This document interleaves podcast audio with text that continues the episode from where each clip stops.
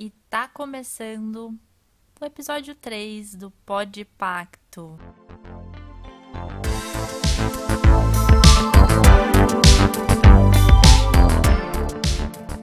Quero falar oi aqui para os meus companheiros de podcast. Oi, Ju. Oi, gente. Rodrigo. Oi, meus amores. João. Oi, tudo bem? É, hoje a gente vai começar o nosso programa um pouquinho diferente. Nós somos um podpacto, um podpacto, olha só, nós somos um podcast ainda bebê, né, entre aspas, começando agora, construindo uma audiência. É, desde o nosso começo, a gente sempre disse para você que o nosso maior intuito era que, pelo tempo que você passasse aqui com a gente, ouvindo, que você pudesse deixar seus problemas de lado, o mundo e se divertir com a gente. É, prometemos desde o começo também, claro, nunca deixar de trazer assuntos muito importantes e urgentes. Mas, hum, quão leviano a gente seria nesse 6 de junho de 2020? dia que a gente está gravando esse episódio, que vai ao ar para você amanhã, se primeiro a gente não compartilhasse os sentimentos que a gente está sentindo nesse momento de país e de mundo que a gente está vivendo. Ao longo desse episódio, a gente vai sim dar dica para vocês, a gente vai falar de coisas leves, mas acho que eu falo pelo grupo que enquanto a gente está falando e tentando se divertir, a nossa cabeça não vai parar um segundo de pensar no Miguel, na Mirtes, no George Floyd. Eu espero que você tenha tomado conhecimento desses nomes nessa semana, muito embora eu gostaria que eles nunca precisassem ter saído do anonimato. Nosso time aqui é um grupo muito diverso. Eu, a Ju e o Rodrigo nos conhecemos há mais de década. Nos conhecemos nas salas de aulas de uma escola pública. Mesmo assim, a gente teve histórias de vidas diferentes, privilégios em níveis diferentes, e hoje a gente pode dizer que a gente está num lugar de segurança social.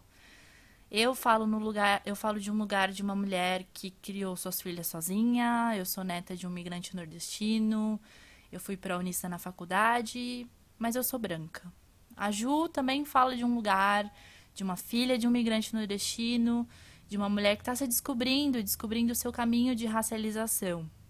O Ro é um homem gay, branco, que viu seus pais batalharem muito para ele e para o irmão dele terem o que eles têm hoje. E o João é o nosso amigo gay também, com origens asiáticas, e que também viu seus pais batalharem muito para oferecer o melhor para ele e para a irmã dele.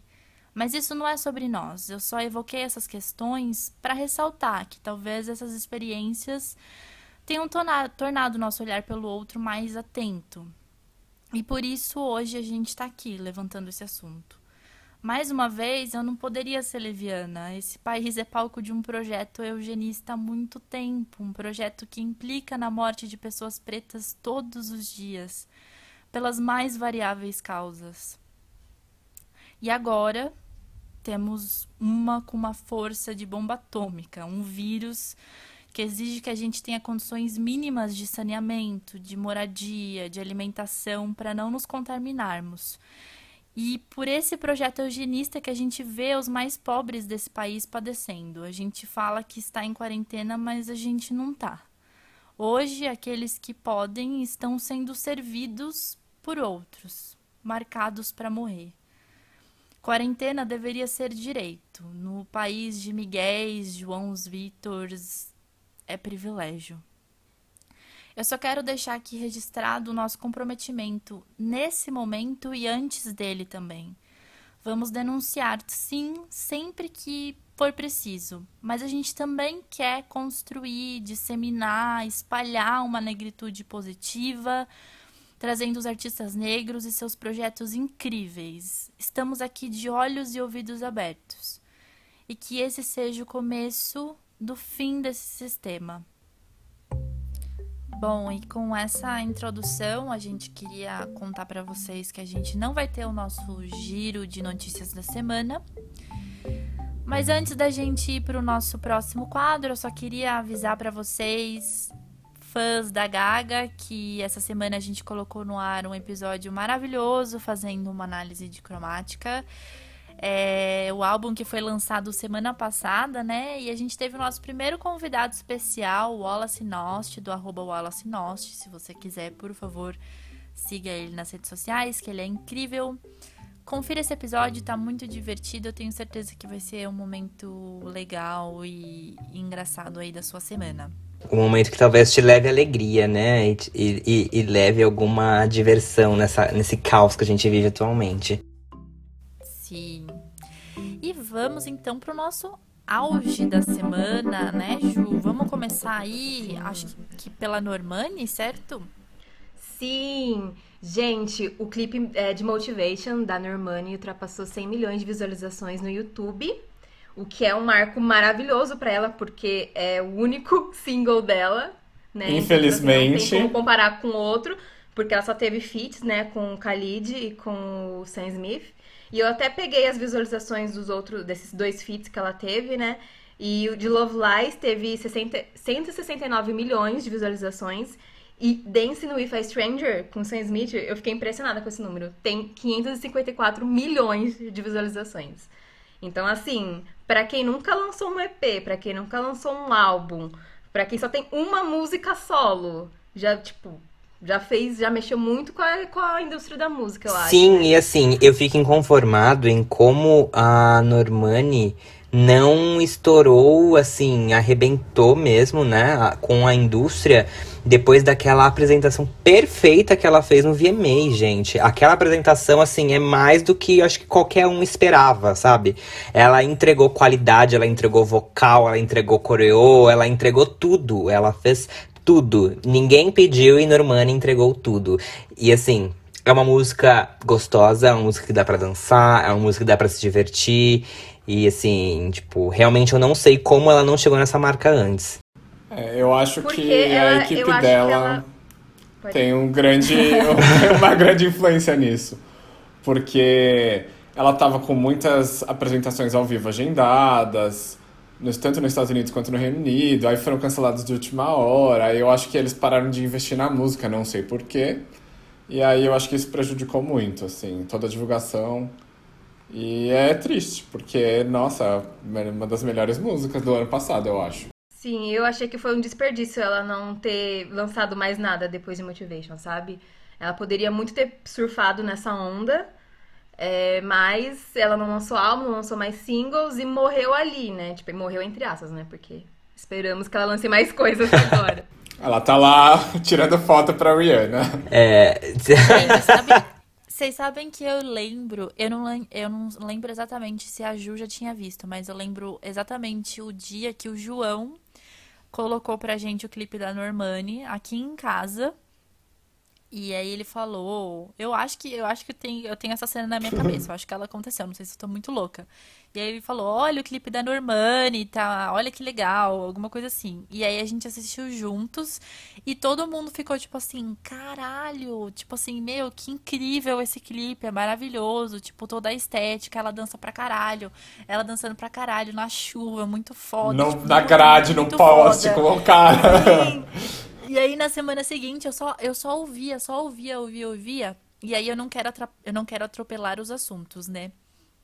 Mas, cara, é, veio muito pra mim a fala da Leiane de como a Normani era apagada também no, no Fifth Harmony. Sim, sim, sim. E assim, quando eu tiver a oportunidade de lançar alguém, né, que tipo agregasse algo pra indústria, fizesse algo diferente, eles lançaram a Camila Cabello.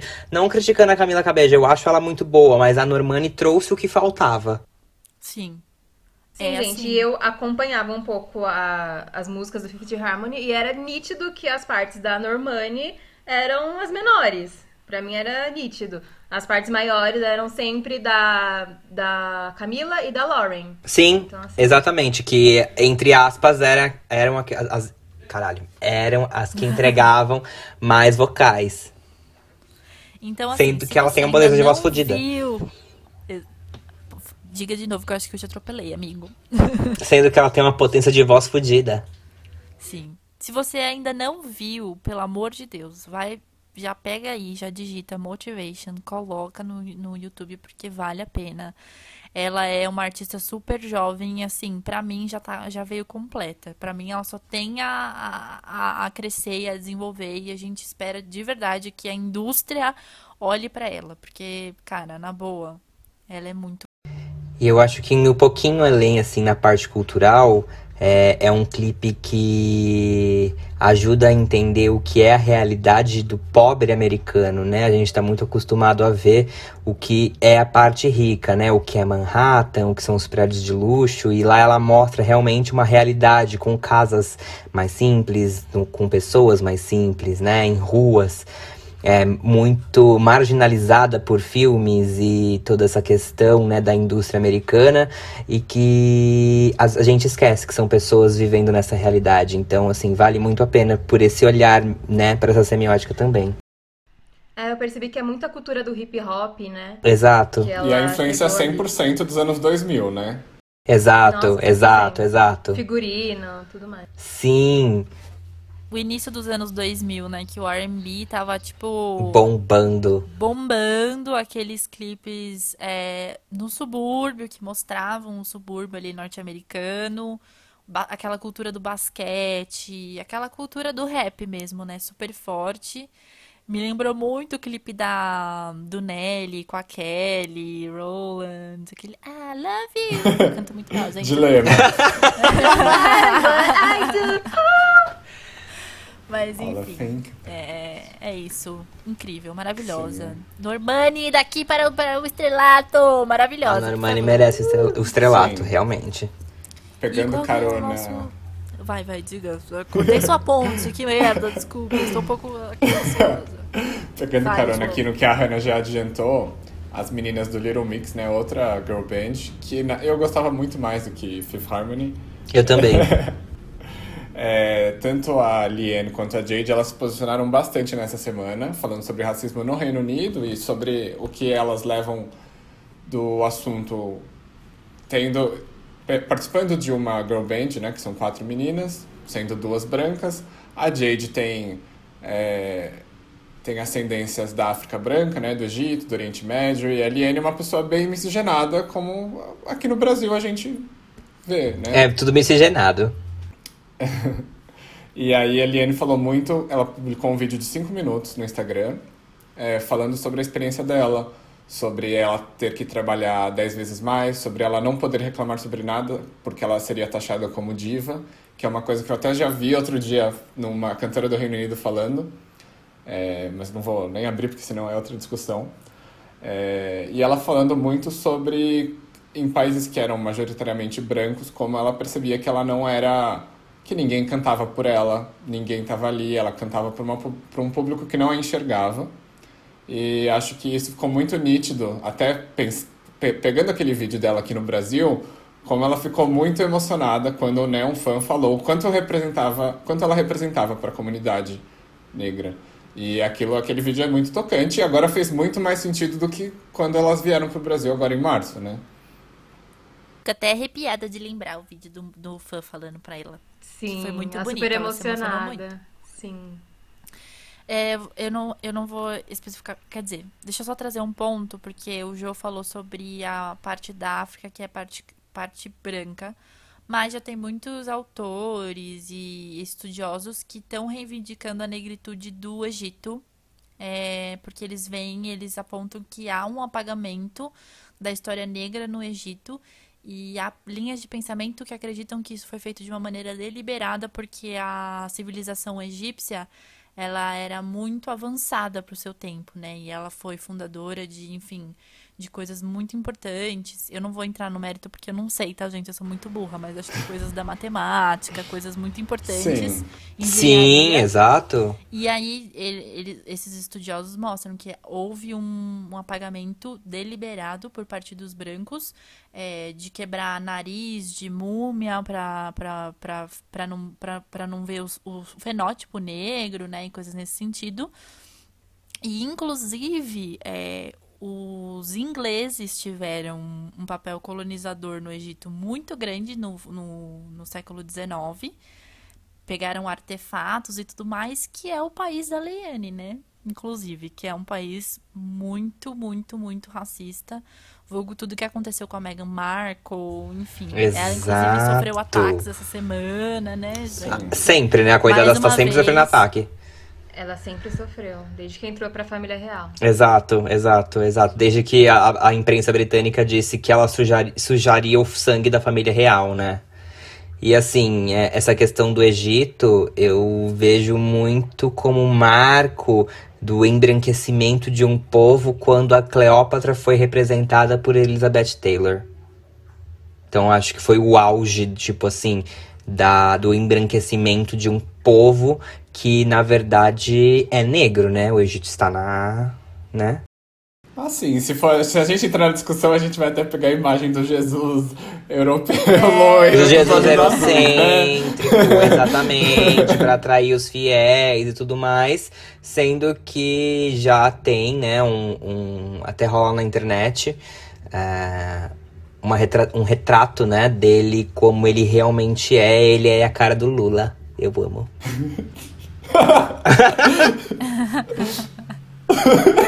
Gente, e, ainda falando sobre. E ainda falando sobre a representação do Egito, em tudo, né, na cultura, no cinema e tudo mais, eu lembrei agora que tem um clipe do Michael Jackson que chama Remember the Time, de 93, acho que é Ai, maravilhoso! Dangerous.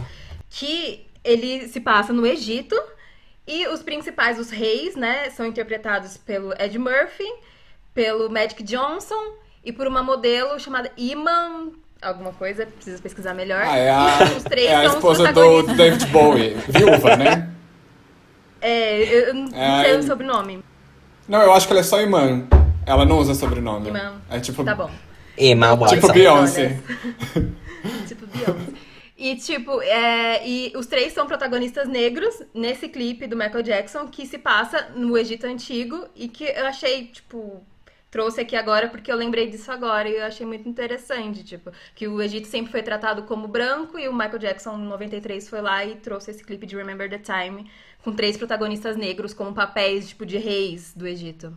Então, E errado ele não tá, né? Michael Jackson a gente pode exaltar como algo muito atemporal, porque desde ah, quando ele, ele, ele lançou esse lado mais ativista dele, né? Antirracismo, é, com proteção do meio ambiente e tudo mais, ele tem projetos, né? é, videográficos muito perduram bons até hoje também. Perpetuam, Sim, perpetuam tudo que ele pregava, né, o que ele trazia na videografia dele, nas músicas, é, mesmo nas letras, né? Meu, é, é, é atemporal. É uma coisa que eu não sei, tipo, realmente explicar ou é, expressar o quão atemporal são a, o, que- o, proje- o tudo que o Michael Jackson fez. Sim, até porque esse clipe de Remember the Time é um curta-metragem que, tipo, é um marco na, na videografia, né, do Michael, como thriller. E... É, ele é praticamente dele, dono mais de 10 da. Ele é praticamente dono, né, Ju? Ele que. f- e- o- na verdade, o Michael reinventou, né, toda essa indústria. Se não Os fosse por ele, né? ainda teríamos é, sacos plásticos voando com ventilador. Sim, porque antes dele começar a fazer essas historinhas com, com clipes e tudo mais, é, os clipes eram feitos muito em shows, né? Era muito ao vivo. E ele Exato. começou a trazer história, cenário. Não vou falar que ele é o pioneiro, porque, tipo, é uma informação que eu não sei. Mas que ele começou a popularizar os clipes com histórias. E ele atores. que revolucionou toda essa indústria foi ele, sim, exatamente. Que abriu o palco pra Madonna, né? Fazer toda a videografia dela, que é riquíssima também, obrigada. Ah, eu só queria voltar rapidinho para, para essa questão da Jade. De... Oh, meu gente, eu estou com problemas Da de Jade. língua aqui hoje. Socorro, da Jade e da Ariane. Porque a Jade levantou um ponto muito importante de que, sim, por vezes, por elas serem as, as integrantes com. Ai, gente, eu tô com a. Miscigenadas, a gente tô pode em usar? inglês, eu tô com Mixed Race na cabeça. Por elas serem as, as integrantes é, miscigenadas do grupo, a imprensa não se dá nem ao trabalho de, tipo, procurar quem são elas, confundem as duas, então, E elas tipo, não têm nada a ver. E elas não têm Nada nada, a ver. ver. uma com a outra. Sabe quando as pessoas negras reclamam que, tipo assim, nossa, só porque eu sou negro as pessoas falam que eu pareço com qualquer outra pessoa negro? Tipo, eu nem, eu nem tenho a ver com a pessoa e as pessoas Exato. falando que eu pareço com essa pessoa. E a imprensa, por, por vezes, faz isso com as duas. E mais uma vez, mesmo, tipo, num momento super. é, importante como esse conf confundiram, né, entre aspas, as duas. E aí a Jade veio a público é, desabafar e falar, cara, não é possível vocês estão fazendo isso e estão fazendo isso nesse momento, ainda por cima, que a gente tá vivendo. E a Jade. Porco, né, da imprensa. A Jade hoje ela ficou. Ela meteu o pau na L'Oréal lá no Reino Unido. Ela falou como ela sempre, de criança, sempre quis ser uma garota propaganda da L'Oréal e que a L'Oréal fechou uma parceria com uma. Eu acho que é uma trans. Talvez eu esteja falando errado, não sei se é uma drag ou uma trans, mas acho que é uma trans. De lá do Reino Unido, que ela é miscigenada, né? Ela lida como negra. E que ela ficou muito feliz com essa campanha quando foi feita. Só que aí foi essa pessoa, que eu não lembro o nome, começar a falar sobre ativismo, que a L'Oréal cancelou o contrato. E aí a Jade hoje puxou pegou a L'Oréal para falar e vai falar de outras marcas também. As meninas estão se posicionando muito bem agora.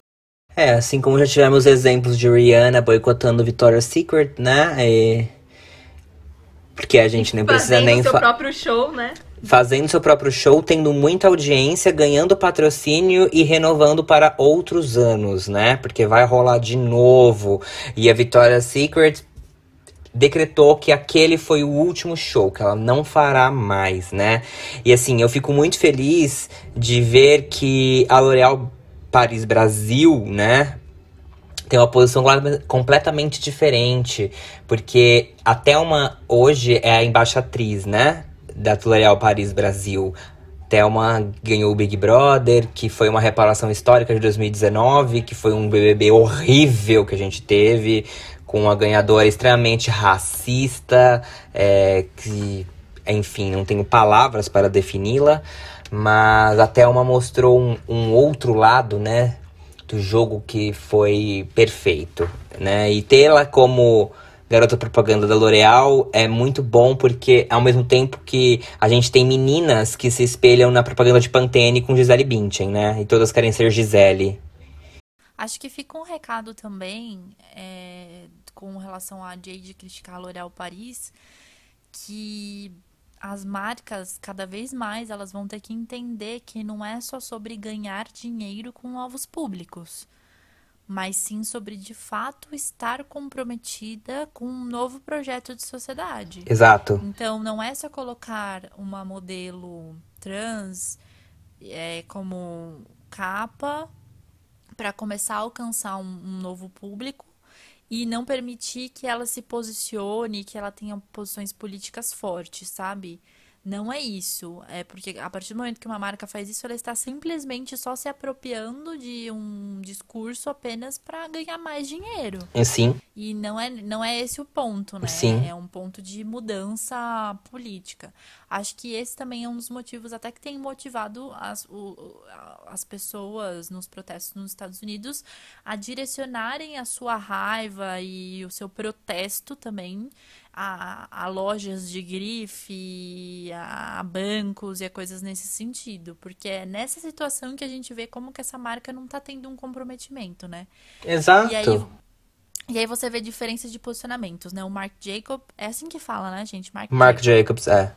Ele teve as suas lojas depredadas, né, lá nos Estados Unidos, e ele veio a público dizer que não eram para as pessoas ficarem revoltadas porque quebraram a, a, as lojas dele, que o que revolta é a gente passando fome, que o que revolta é a gente sendo assassinada pela cor suas, da sua pele, e foi um posicionamento muito forte que me impressionou muito. Sim, sim. A gente tem que sempre lembrar, pegando esse gancho de Marc Jacobs, que a Chanel.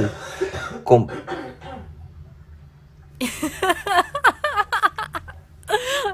A gente tem sempre lembrar, pegando esse posicionamento do Marc Jacobs, que a Chanel trouxe a sua primeira modelo negra para uma passarela depois de mais de 100 anos de existência da marca. Que é a marca mais famosa, é uma das marcas mais caras, é uma, é uma das marcas mais cobiçadas do planeta. Se você veste Chanel, você veste status, você veste o mundo. E assim, trazer uma modelo negra depois de tantos anos, meu, é um século, mais de um século, Sim. pra uma passarela. Oh, me desculpa. Eu Sim, posso estar exatamente. falando. Eu posso estar falando uma merda muito Me grande, desculpa tá? não, né? Me poupe, desculpa, eu usei o termo errado. Mas eu acho, eu acho, eu já ouvi falar. Gente, de casa, me desculpa se eu estiver falando uma merda muito grande. Mas eu acho que a Coco Chanel era muito racista, se eu não tô enganada. Sim, eu já li algo dessa? sobre isso também, que ela era bem segregadora, que ela era uma mulher que ela realmente revolucionou a indústria, né? Ela, ela criou a calça para as mulheres, ela veio com uma, uma pegada diferente, desculpem. Ela veio com uma pegada diferente. Ela revolucionou com roupas que antes eram só para um público masculino, que se tornaram para um público feminino, houve a feminização de calças jeans e etc. E, e. Mas ela segregava por raça. Eu já ouvi falar isso sim, amiga. Inclusive diz um pouco sobre isso, bem sutilmente, no filme dela. É, feminismo não é sinônimo de antirracismo, né, gente? Exatamente. Nem Exatamente. sei se ela, era, se ela pode ser considerada um ícone feminista, né? Mas pelo menos ter essas posições mais é, progressistas, entre aspas, com relação a gênero, mas isso não significa que a pessoa faça um, um recorte de raça. É, a- o que eu vejo é que a progressão dela ia até certo ponto, né? Não era abrangente. Sim, Amiga, ainda, cê- desculpa, eu ia falar justamente, você ia falar, vamos lá, diga. ainda falando sobre Chanel, eu vi uma notícia essa semana que to- algumas, ma- algumas linhas da Chanel de bolsas aumentaram o preço em 25%. Ou seja, a gente tá vivendo uma pandemia, com todo mundo na crise, com desemprego, assim, adoidado. E a Chanel Chanel- vai lá e anuncia que uma parte da, da linha deles vão ser aumentadas 25% do preço. Assim, é, todo ano, todas as marcas de luxo, elas aumentam um pouquinho o preço. É normal, assim, nesse mundo, né? Que eu não conheço muito bem. Do AAA. é. Sim. E tipo assim, só que é sempre muito pouco, nunca é uma porcentagem tão grande assim. Então eu fico me questionando, por que isso, né, gente? A gente tá vivendo uma pandemia e, e 25% de uma bolsa que já é super cara, qual o sentido? Oh, uma Chanel custa no mínimo 10, 12 mil dólares. E lembrando também que se você for ver o Instagram do- da Chanel, eles não se posicionaram em relação a Black Lives Matter, não se posicionaram contra o Covid, não anunciaram nenhum tipo de medida de doação, nem nada, tá? Só pra vocês tirarem suas próprias conclusões sobre a marca. Fica aí o questionamento, não é mesmo? Obrigada. Fica aí o questionamento, aí exatamente. Isso é, tudo pro- isso é tudo problema do sistema, mais alguma coisa? Gente, eu queria ir pro assunto agora que talvez possa causar o meu cancelamento. Qual que é? Que é das celebridades que mais ajudaram na campanha da Covid. Do Covid. Da Covid. Não sei, cientistas me desculpem, eu não sei como, qual, o- qual o pronome que eu utilizo. Diga, João. É, só uma coisa. Não, só. Voltando a Chanel, só um minuto. Eu entrei aqui no Instagram deles. Não, eu entrei aqui no Instagram deles Chanel e eles se não posicionaram. Chanel desgraçada. Eles se posicionaram contra o racismo, sim, tá? Só pra ficar claro. Só pra Mas, gente não passar é, a informação tô falando errada. do- No mas Instagram deles, vídeo tá aqui. Instagram, que não tem nada. No Instagram? No Instagram, são três. Eles postaram três imagens em preto e falaram que eles denunciam racismo. E tem um texto maior, Faz- mas eu não vou ler pra um. Quatro dias. Faz, faz quanto Juliana, tempo que isso? vergonha. Porque talvez... Pau no cu da tá, Chanel. então eu vi antes Sim, que. Eu não sou, eu não sou AAA pra comprar Não. Chanel. Eu compro o Calvin Klein que tá bom. Ai. Nossa, você tem, amigo? Eu não tenho. Rodrigo tem cuequinhas. Cuequinhas, bolsinhas, mochilinhas, eu amo. Ai, meu Deus. Então, gente, das pessoas que mais ajudaram na campanha da Covid, e aí eu vi aqui que a Demi Lovato tá nessa lista, e aí agora vocês vão precisar descobrir essa minha face de pessoa que tem um ranço muito grande da Demi Lovato. Ai, não tem. Que no passado já amou muito a Demi Lovato. Eu queria muito Tim Selena. Lovato Na época, na época Dois. de, de Camp Rock. Cê- vocês me respeitem, por favor! Vocês me respeitem! Porque ela cantava muito demais e etc. Mas aí o tempo foi passando e aí eu fui instalando o ranço dela. E depois teve toda aquela treta da Taylor Swift ainda pra piorar a situação toda. Que ela ficou do lado do homem escroto. E quando ela namorou menos- nazista. Nossa, é verdade, tem isso também. Foi lá no manicômio, né? Mas. Nossa, Foi na clínica de reabilitação. Foi na clínica de reabilitação. Desculpa falar do Você unicórnio. prender o coleguinha em, em público aqui. Por favor. A gente tem ranço, mas a gente tem respeito pelas pessoas.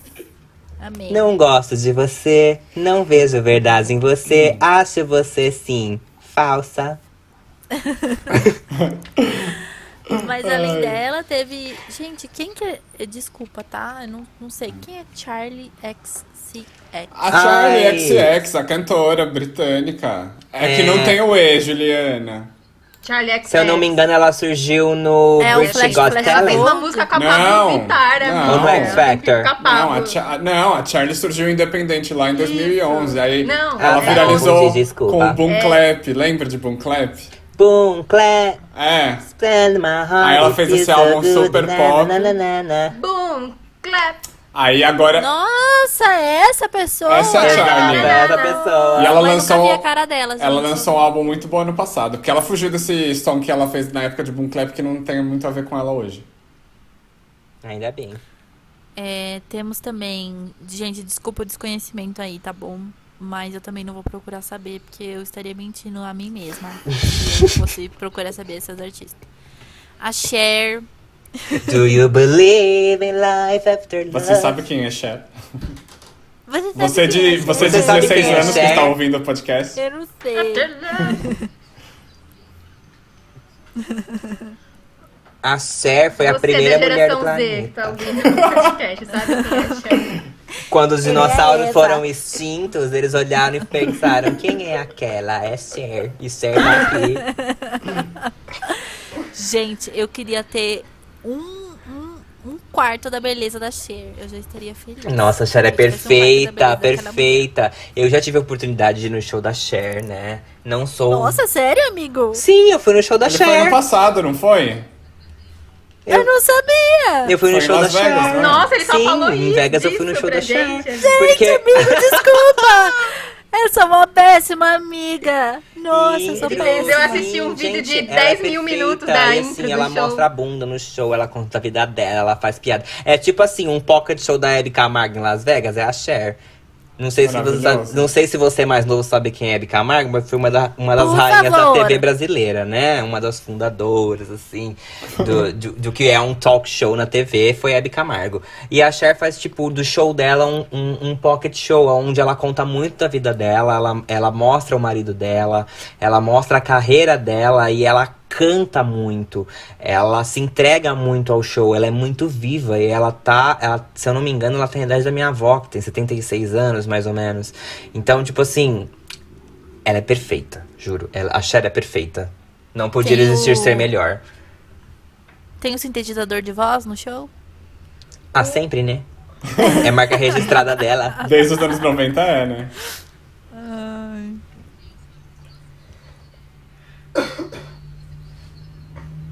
Gente, uma música que eu gosto muito da Cher. Soninha Cher, né? Que você falou agora, o Rô, que ela fazia o programa Sim, dela, sim, sim, sim. Essa música desse programa, que é Sony. a Gatinha É Baby, ele próprio. Que é, que é com a Cher e com o Sony, né? Eu vi aqui. que Eu não sabia que o marido, ex-marido dela chamava Sony. E essa assim, é no, muito no show ela canta essa música e a Baby, parte dele é um telão, you, baby. né? Ele projetado nos anos, tipo, sei lá, anos 50, Eu acho que é anos 60, 60. que eles faziam 60, isso. 70.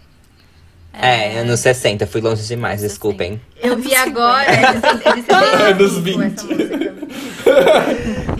Mas ela nasceu antes de Cristo. Anos 20. Olha, quem está na lista também? Dave Grohl, mas é do time dos roqueiros. Eu não gosto de roqueiro, eu tenho preconceito mesmo. Ah, eu gosto de Foo Fighters Me e Dave Grohl. Eu só Eu tenho tenho uma um coisa a falar sobre isso. A festa acabou. Deixa isso pra lá. Ah, Um dia a gente está. A gente está bêbada um dia e expulsa de casa alguns punks. É normal. Como esquecer? Bruno, Bruno Mars, Lady Gaga. E é isso. E o Bolsonaro e o Trump lideraram a lista como os que menos contribuíram. Novidade. Não sei você qual é a surpresa quanto a novidade. lista liderarem né, essa parte, né? Tudo que é de ruim, eles são citados. Sim. Gente, o rating do, do Trump. Nossa. O rating Eles são do tão Trump bons que e do eles Bolsonaro são é tão bons menos que ele seis. considerou negativa a pesquisa. Obrigada. Sim. Se você. Sim. E é lembrando Eles que hoje, conseguiram hoje né. 6 do 6 menos de seis. 2020, Madonna participou do protesto em Londres, né? Sem máscara, tudo. A gente não perdoa, né, Madonna? Desculpa, eu te amo, mas não dá. Não, assim não dá pra te defender, amiga. Mas tava sem máscara, mas tava lá participando, né? Eu ia falar, ô Rodrigo, antes de você falar, que se o pessoal de casa que quer- quiser conferir se o fave dele está na lista, é só acessar djhelp.com. Ou pra quem não é alfabetizado em inglês igual eu sou, Didi, é djdhelp.com. E aí, um Y Day.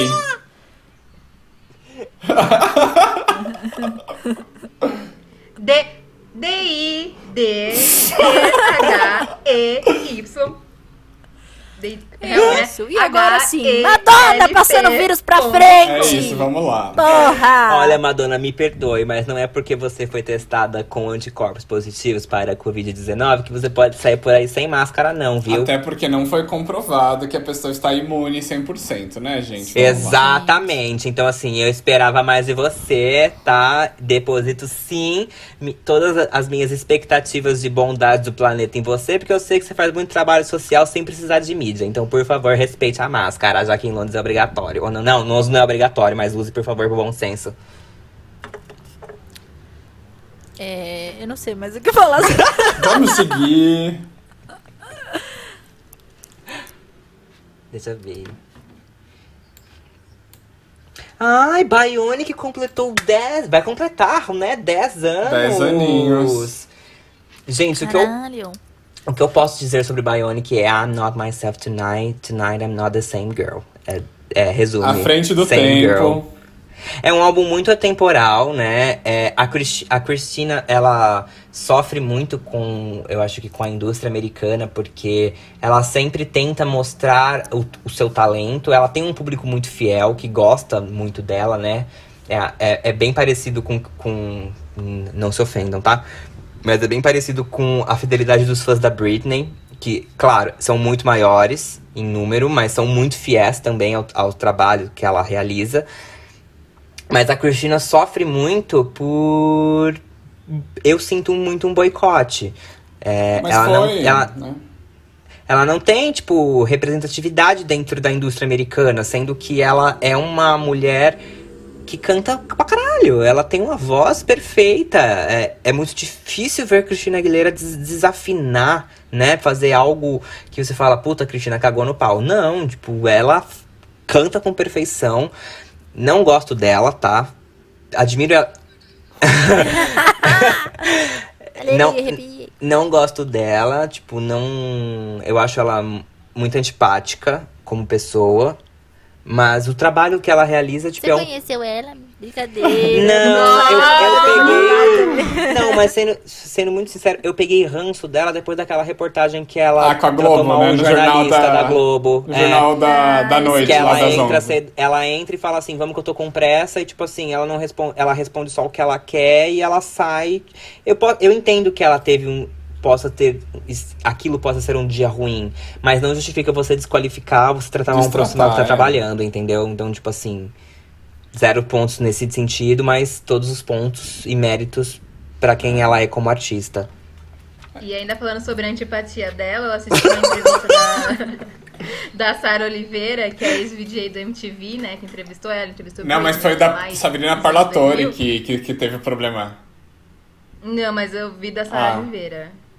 Então, a Sara Oliveira falou que, tipo, a Cristina realmente era muito séria na época e que num dia de gravação, assim, da MTV, tava todo mundo esperando por ela e ela super demorando pra fazer maquiagem, cabelo. E a Sara foi lá e falou, querida, tipo, tem um crowd esperando por você, sabe? Tipo, vamos acelerar aí. E a Cristina fechou a cara na hora.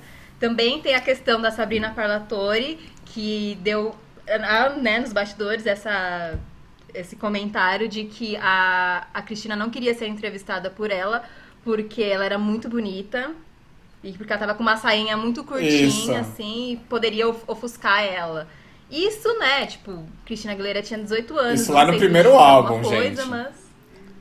E a Não, entrevista eu que acho- o Rodrigo falou é tipo de 2012. Então, as coisas não mudaram muito. As coisas não mudam. Uma coisa assim, Mas, sei lá, caráter não muda não, amados. É, é personalidade é uma coisa que você é. E, tipo, a Cristina é assim. Claro que isso não pode desmerece o trabalho um dela.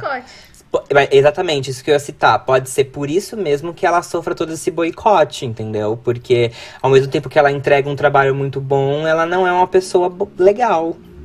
É, pra falar um pouco mais do álbum até, é, é um álbum que eu gostei muito. Na época eu, eu tenho esse álbum físico até, assim. Eu também gostei muito desse E- álbum. A gente vai mostrar pra Maravilhoso. vocês agora. Brincadeira. Imagina aí a capa do E álbum. assim, esse álbum foi bem ambicioso, assim, foi tipo, ah, vou, vou ser cantora, vou puxar o eletrônico aí. Ela colaborou com muita gente que, assim, que era idolatrado pela crítica, mas era assim, não era do mainstream. Assim, ela colaborou com o Lady Tron, com a MIA, né? As pessoas às vezes falam Mia também, É, que é do Nossa, Paper Planes. É, ela colaborou com muita gente, assim. E aí, no final, depois de algum. E aí ela foi massacrada na época pelo Paris Hilton lá. E aí depois. Ah, quem nunca foi passacada pelo Paris Hilton, né? Puxando depois, ele. Ele, é, ele brigou com a Lady Gaga uma vez, sei lá, na época do art pop. Eu tô falando bem por cima, tá? E aí. Brigou com a, brigou com a Britney. E aí ele falou assim: e Ah, a espero Britney Inocente que. chamou ele pra turnê. Espero que, Exato. que todo mundo que você prejudicou um dia consiga, sei lá, voltar por cima. E aí ele falou, olha, ah, os executivos da Interscope aparentemente boicotaram, Interscope é o selo da Lady Gaga, boicotaram a Cristina na época do Bionic, né? Então, É, Tem esse- lembrando esse- que essa quando altura aí. a Lady Gaga surgiu, ela era muito comparada com a Cristina. Até porque ela estava com cabelos muito parecidos na época, que era aquele loiro chapado, é, Sim. super Platinado, sim. E começaram a comparar muito. Mas ainda falando sobre o tópico, né, que é o Bionic, eu amo esse CD. Eu lembro que eles lançou, foi lançado mais ou menos na mesma época que, que o Burlesque, né? Que o, o filme dela com a Cher. não, o Burlesque acho que foi mais no final do ano. Não, mas foi mais ou menos na mesma época, assim, tipo, de época, né? Ah, não, foi no mesmo ano, 2009? é. Mas um foi tipo junho, o outro foi outubro, 2010. dezembro, não sei. Enfim, foi na mesma época. E eu lembro que quando lançou o. que foi? que foi? Enfim, foi na mesma época, foda-se. Eu tô sentindo uma, ele- eu tô sentindo uma interrupting aqui com a Juliana nesse episódio, hein? É porque eu lembro que foi na me... Eu lembro isso na minha, minha cabeça, da mesma época, porque eu fui no cinema com o meu fã clube da Britney assistir o Burlesque. Você foi ver a inimiga, lembro-? Fui. Fui assistir o Burlesque com, com, com o fã clube da Britney e eu lembro que a gente fazia, quando a gente fazia nossos encontros no Parque do Ibirapuera, a gente cantava as músicas do Bionic porque era o lançamento da, da- do ano. A gente colocava Desnuda T pra cantar e a gente performava e era incrível. E falando sobre as minhas faixas favoritas, temos Glam, Vanity e Desnuda T, que são as minhas favoritas, assim. Tem mais, porque esse álbum é realmente muito bom, mas agora Elastic Love é muito boa. Essa eu não gosto. Ah, eu, eu acho que o próprio lead single, na Myself Tonight, foi muito bom pra época. Sim. O É uma- clipe é maravilhoso. É uma música. É, é, é totalmente Express Yourself, né? Da Madonna. Ela mesmo falou na época que era inspirado, sim. É, total, total. Mas é muito bom. Eu não sou capaz de opinar. Bota fogo na igreja. Eu adoro Sim. coisas que colocam fogo na igreja, desculpa. E ela começa a, a tomar leite igual gato no chão. Toda dominatrix, é. Sim, toda a S&M, né, que depois... As cantoras bem estavam anos. nessa fase de S&M, né? A Rihanna também Tava. lançou o Loud em 2010 e era bem essa fase de S&M. O Lauda é de 2010, não é 2012? Não, não, 2012 já era. Já era o Talk That Talk. Isso, isso mesmo. Ah, É, na porque mesma aquela- época. Não, mas aí temos anos de diferença, né? Burlesque e Bionic foram no mesmo ano. Eu tô brincando, eu não queria perder. per- eu não queria É- perder. Nossa, gente, meu cérebro tá tendo um derrame aqui. Eu não queria perder a piada. Desculpa.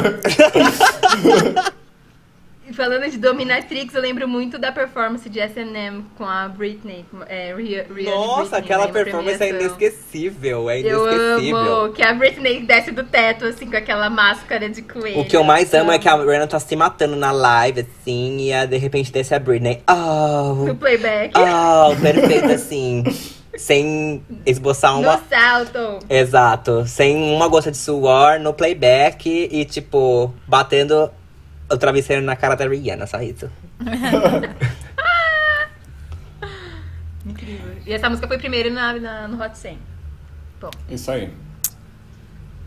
E então, mais alguma consideração sobre o, o Bionic? Não, escutem esse álbum porque vale a pena. Vale Ele é a tipo art pop da Lady Ai, é Gaga, bom. injustiçado. Sim. Então, vamos em frente. Nossa próxima pauta. É o Em Pauta. Ah! É o Em Pauta, que foi Nossa! reprisado ontem, 5 de 6 de 2020, no Globo Repórter, né? Como uma. Uma. Matéria em si. Não, é uma- não foi uma matéria, mas foi muito rico.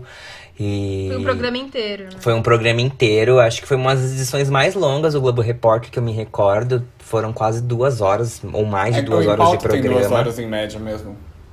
É, então, foi bem rico e assim, foi, gente, foi um enriquecimento de tipo, que eu não tenho palavra pra descrever. Eu acho que é importante a gente dar o contexto, É. né? Então, é, a Globo News, que é o canal fechado, é um canal fechado de notícias da Globo, então só quem tem TV por assinatura pode assistir. Exato. Vinha fazendo uma cobertura, acho que assim, 20 de praticamente 24 horas dos Sim. protestos que estão acontecendo nos Estados Unidos. É, com atuação, sim, de repórteres e apresentadoras negras, porém, é, em um dos programas, que é o Em Pauta, que é justamente quando você traz as vozes especialistas para debater o tema, só tinham jornalistas brancos. Inclusive jornalistas brancos, por exemplo, como Jorge Pontual, que já, já tinha sido criticado pela cobertura que ele estava fazendo dos protestos, né? Ele Uhum. chegou a amenizar o ato do policial e tudo mais. Uhum. E aí, um, um usuário do, do Twitter negro. E aí, gente, me desculpa, mas eu não sei se ele é ativista ou se ele é apenas um usuário. eu Não, eu não, de verdade, eu não sei. Ele fez um tweet falando: Rapaziada, o tema é racismo. E um print da tela dele. Esse tweet viralizou e com total razão, né? E aí, é, a Globo viu. é, Que pegou mal. que pegou mal e eles decidiram trazer os seus repórteres e apresentadores que sempre estão ali no dia a dia mostrando a sua competência na cobertura de notícias é, sem trazer como uma voz especialista e fizeram um programa especial do Em Pauta Isso. só com, com, essa, com, essa, com esses jornalistas negros, que são Heraldo Pereira, Zileide Silva, Flávio Oliveira, Maju Coutinho, Aline. Gente. É Midley. Mid- Ela fala Midley. Midley. Aline Midley Lilian, e Lilian Ribeiro. Zileide e. Não, é isso. Já foi. Me, me, me, me coisei aqui, me, me coisou. E aí teve essa edição histórica, só que na TV fechada. E aí eu acho que a Globo trouxe daí pra sua, pra Grade. sua edição aberta, né? Pro, pro, pro canal aberto, não pago, no Globo Repórter. Com a icônica Glória Maria, né? Fazendo ali meio que. Também esboçando Uma sua ponte, opinião né? sobre todo esse assunto. A introdução, né? É, ela deu uma intro, né? Ela se posicionou contra isso. Foi bem emocionante, todos os relatos em si, né? E, E eu achei uma postura. Pode falar. Não, fala, Ju. Não, eu achei uma postura muito legal do, da Globo, que o Heraldo Pereira falou. Ele falou assim: a gente viu esse tweet, a gente concordou com ele e a gente realmente quis nos, né, nos empenhar pra fazer um programa diferente. E eu percebi que não foi só, tipo, da boca pra fora, do tipo, ai, vamos fazer esse programa pra agradar o pessoal e, e é isso aí. Não, porque hoje eu tava assistindo a Globo News e eles estavam falando sobre a cobertura dos protestos nos Estados Unidos. E eu vi que o programa estava sendo apresentado pelo Heraldo Pereira e a Flávia Oliveira e a Zileide também estavam como- entre os comentaristas. Então não foi só um programa Sim. isolado. Eles realmente mudaram a eles realmente postura. conseguiram enxergar a problemática de só trazer pessoas brancas para falar sobre racismo e eu percebi que tá havendo essa mudança mesmo no- nos, nos jornais assim diários. Pra Sim. quem não sabe, o, o Heraldo ele já apresenta o Jornal das 10 na Globo News. E aí ele puxaram ele pra grade em- acima, porque passou em pauta, que é apresentado pelo Marcelo Cosme. E depois do programa que passou na quarta, quarta-feira, né? Que foi o da Globo News. Acho é, que sim, a Zileide e a, e a Flávia, elas entraram como comentaristas fixas do Em Pauta, lá na Globo News, na, na TV fechada. E, além de toda a questão que a Ju falou, a Globo tá tentando mudar todo esse processo que tá lá para incluir todo mundo, para que todo mundo tenha o seu espaço para falar sobre os assuntos que tem propriedade. Eu acho que teve uma sensação também de. Foi tão enriquecedor todo o conhecimento e todas as questões que eles trouxeram que trouxe um- uma sensação do por que, que isso não foi feito antes, sabe? Sim, Tipo assim, eu sei que eles fizeram e corrigiram uma postura, mas foram pessoas que agregaram muito mais pro debate do que os, o- as pessoas que vinham fazendo as análises. exato. A Flávia Oliveira, um monstro, assim, trazendo diversas questões muito importantes, muito relevantes. A Aline trazendo o ponto do porquê que a gente não traz já o recorte de raça também nos assassinatos no Brasil, porque é, é um fato, tipo, as pessoas mais assassinadas no Brasil são jovens pretos de periferia.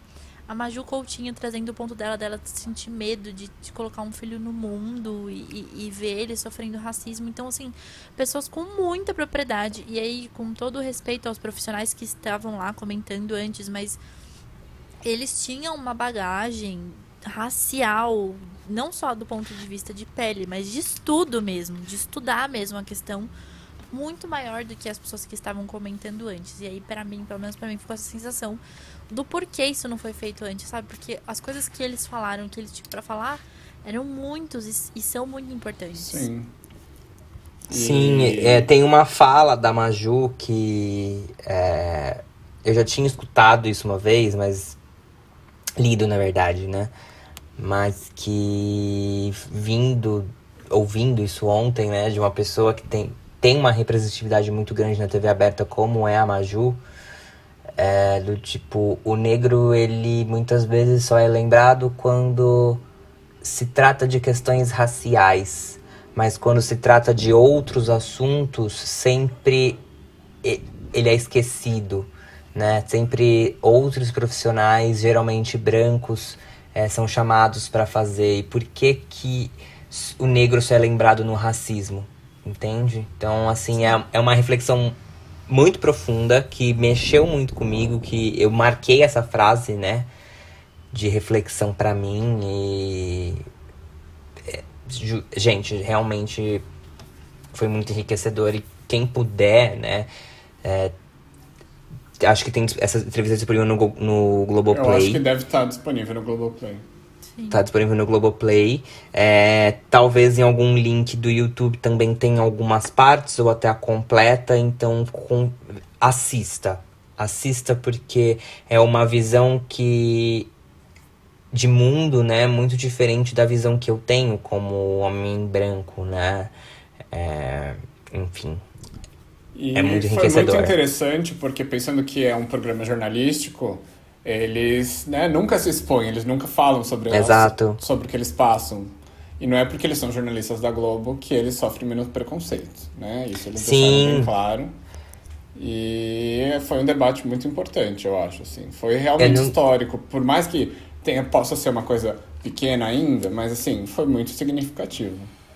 Eu, acho, nunca esqueço de uma entrevista da Glória Maria uma vez, antes desses protestos, né, dela falando dessa questão racial, de quando ela cobria a- as reportagens na época de ditadura militar, onde eu não lembro qual era o presidente na época, mas que olhava pra ela e falava de novo essa pretinha da Globo aqui.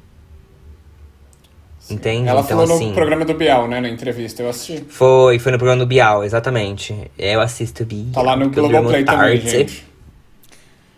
E só para acrescentar dessa, desse programa do Em Pauta, que foi histórico, né? De uma fala da Aline. Não, não foi da Aline, foi da hum, Lilia, da Lilia Ribeiro. Que ela falou assim, da questão do jornalista negro, né? Porque ela sempre tem que se preocupar em estar com o microfone em punho para as pessoas não confundirem ela, então ela tem que sempre provar, né, que ela é repórter. Então ela tem essa preocupação a mais que jornalistas brancos não têm, por exemplo. É, e uma outra questão também que a Zileide falou foi que, que eu achei muito forte, foi que ela foi fazer uma reportagem e, e o cinegrafista dela era loiro do olho azul e a pessoa, a autoridade, só falou com ele como se ela fosse uma mera assistente. É, e aí, depois, quando ele, a pessoa se tocou que ela era repórter, a pessoa ficou extremamente envergonhada, né? Percebendo o racismo que ela tinha acabado de cometer ali, né?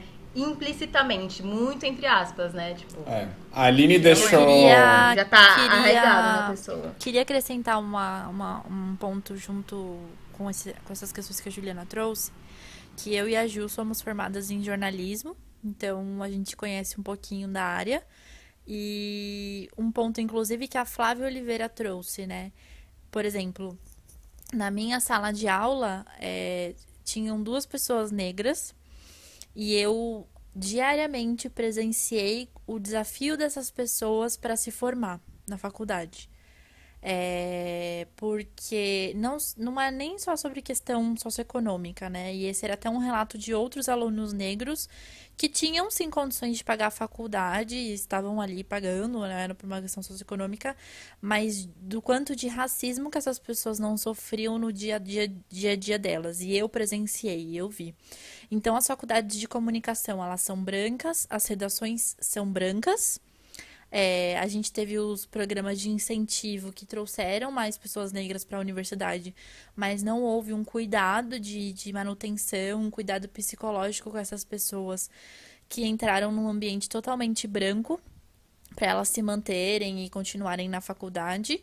E aí, uma das questões até que, por exemplo, agora na pós, né, que eu consegui, enfim, debater, porque eu estudo mídia e cultura, e que a gente inclusive teve uma participação especial do Wagner Alencar, que é da agência Moral, dele trazendo, né, sobre como quando você vai, entra na universidade, nananã, e aí depois ainda você não consegue entrar nessa redação que é muito embranquecida, e você tem que ficar tocando projetos por, por fora e coisas nesse sentido. Então fica um ponto de reflexão até para a própria profissão, para as redações brasileiras começarem a se preocupar, contratar profissionais negros e a se preocuparem com a permanência deles nesses ambientes e a se preocuparem com o psicológico dessas pessoas nesses ambientes. Sim, e também falando sobre a questão da, da universidade, eu e a Hannah, a gente fez a mesma universidade, só que ela era de uma sala e eu era de outra.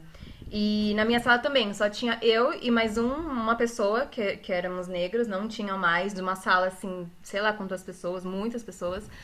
E, e, e, é uma questão muito importante, né? Porque a, maioria da, da, população brasileira é negra e quando você entra na universidade, você só vê pessoas brancas e tem gente que ainda não reconhece a cota racial como algo válido, sabe? Tipo, acham que... Tem, eu, eu conheci umas pessoas que é, são a favor das cotas sociais, mas são contra as raciais. Tipo, não faz sentido. É só você entrar numa universidade que você vai ver. Ainda mais privada, né? É, eu não sou a melhor pessoa para falar de cota, né, racial, mas o que eu sinto, o que eu vejo é que as pessoas ainda não estão preparadas para o assunto cotas, né? Elas não entendem para que servem, elas não entendem qual, não entendem qual é a denominação, elas não entendem do porquê aquilo existe. É, é, é muito. É, é, é uma informação muito crua, sabe? Que as pessoas têm muito superficial e muito com viés do que elas da, da, sua própria bolha, de achar geralmente que é um vitimismo ou que a segregação começa quando existem cotas, sabe? Eu já escutei isso e eu não Sim. concordo. E a questão não e a questão não é só estudar cotas, o que, que é cota. A questão é estudar a história do, do nosso país, a história da nossa Sim, não, não, isso com certeza. Tipo, falta história, falta filosofia, você, falta você, sociologia, falta cidadania, deixa, falta tudo. Deixa, deixa a Juliana falar, Rodrigo. Ai, desculpa. Se você pegar só a definição do que é cota, tipo, é fácil você ser contra, você ser a favor, é fácil. Agora eu quero ver você, tipo, pegar a história, ver o porquê que existem as cotas, o porquê a gente teve que chegar nisso, pegar a história da escravidão, pegar toda essa história que a gente já passou e, e, analisar o porquê que as cotas existem, né? Tipo, não é só pegar a definição do que é cota, é pegar o porquê que ela existe. Exato. A, a história de tudo isso. Exatamente, exatamente. Ai. Hoje tá polêmico, hein? Bom, gente, então. É... Nossa, eu falei muito desanimada agora. Então. vamos para o shade da semana, então. Não é então, porque não tem nada a ver com, com isso, mas vamos para o shade da semana. Pessoal de casa, me desculpe. Hoje o dia está o quê? Complicadíssimo. Caótico. Caótico. E já que a gente está falando de racismo, vamos continuar falando de racismo. Porque uma notícia, inclusive, que me pegou muito de surpresa. Quem quer falar sobre esse assunto? Eu posso falar, porque essa notícia não me pegou de surpresa, para falar a verdade. Que foram as acusações do mau comportamento, né, da, da Lia Michelle, de Glee, é, com os colegas do, do, próprio, da própria série, né. É, a Naya, Naya Rivera, que é uma das protagonistas também de Glee, ela lançou um livro em 2013 chamado Sorry Not Sorry, em que ela fala que, tipo, foi muito difícil trabalhar com a Lea Michelle, que ela sempre teve esses ataques de estrelismo, de diva. E na época, quando esse livro foi lançado, as pessoas duvidaram da Naya Rivera. Falaram que ela era louca, falaram que ela era invejosa, que não fazia sentido, porque ela era uma pessoa maravilhosa. E aí, agora, com tudo isso vindo à tona, né, em 2020, a gente começa a ver, né, que a Naya Rivera também, ela é uma mulher é, miscigenada, ela tem a pele um pouco mais escura, e eu fico me questionando, né, se na época não duvidaram dela por conta disso. Até porque a personagem dela também no Glee era uma personagem difícil, se confundiram com a personagem, não sei, mas fica aí o questionamento, né. E, e trazendo para a pauta de agora, né? Para quem não sabe, a Lea Michelle, assim como muitas celebridades, elas, ela se posicionou, né, em relação ao George Floyd e, e ao Black Lives Matter. E uma, uma atriz de Glee, né, que participou apenas da sexta temporada da série, a Samantha Mary Aware, não sei se eu falei certo, é, debochou desse tweet da, da Lea, falando: Nossa, que engraçado, né, você falar sobre isso agora, porque eu lembro muito bem do dia que você falou para mim, que falou para todo mundo, né, do cast, que você ia cagar em cima da minha peruca. E, e entre outras microagressões, porque essa, essa fala para mim não é uma microagressão, mas já que a Samantha falou nesse termo, né? Entre outras muitas microagressões que fizeram a Samantha se questionar sobre se ela deveria seguir nessa carreira de Hollywood ou não. Então é uma acusação muito grave e outras pessoas, né, outros atores do elenco de Glee também foram lá em, em apoio, né, a mostrando que, tipo, ela não estava falando besteira ou, ou, que não foi um caso isolado que aconteceu só com ela, né. A Amber Reilly também postou vários gifs é, concordando com ela. É, agora, recentemente, a atriz que fazia Britney, a personagem é, do Glee, né, que era Brittany Pierce, que foi que é interpretada, foi interpretada pela Heather Morris, é, falou que realmente era muito difícil trabalhar com a Lea Michelle, que era muito desagradável, sim. Ela não pode falar, ela como uma pessoa branca não pode falar que ela via coisas é, relacionadas a racismo, né? Mas enfim, a opinião dela não importa porque não foi ela que sofreu isso. E, mas eh, foi bom ela ter se posicionado também, ter falado que realmente trabalhar com ela era super desagradável. É, a Abigail Breslin, que trabalhou com a Lea Michelle em Scream Queens, que é, foi uma série que bombou, é, também curtiu um tweet falando que realmente era difícil lidar com ela. E começaram a surgir vários casos sobre é, esses comportamentos, né, bem baixos da Lia. Por exemplo, uma uma sósia que foi contratada para ser a Lia Michelle em uma, uma apresentação em que a Lia Michelle estava assistindo, ficou super triste, chorou muito porque a Lia falou para ela que ela era muito feia para ser interpretada por ela. Coisas desse tipo. Jesus ela também amado. foi acusada de ela também foi acusada de transfobia porque uma atriz, é, uma atriz, né, jogou isso, falou que numa, numa premiação a, ela estava no banheiro com a Lia Michelle e aí a, essa atriz foi e pediu licença para a Lia Michelle pegar o papel, né, para limpar a mão. E a Lia Michelle olhou para ela e falou assim: é, licença? Como assim licença? Você sabe que esse é um banheiro feminino? Totalmente transfóbica, sabe? Então começaram a surgir muitos casos, não só sobre racismo, mas sobre é, transfobia também da Lia Michelle, que pegou muita gente de surpresa. Eu já tinha lido algumas coisas no passado de que ela realmente era essa pessoa, mas confesso que, tipo, veio tanta informação agora de uma vez só que eu fiquei. que eu pensei, né? Nossa, ela é muito pior do que eu imaginei.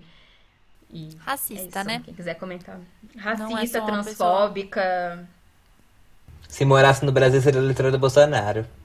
Se ela não for trampista. ah, e lembrando, é, e mais, e mais uma coisa só, que a Ariana Grande é, contracenou com a Lia Michelle em Scream Queens.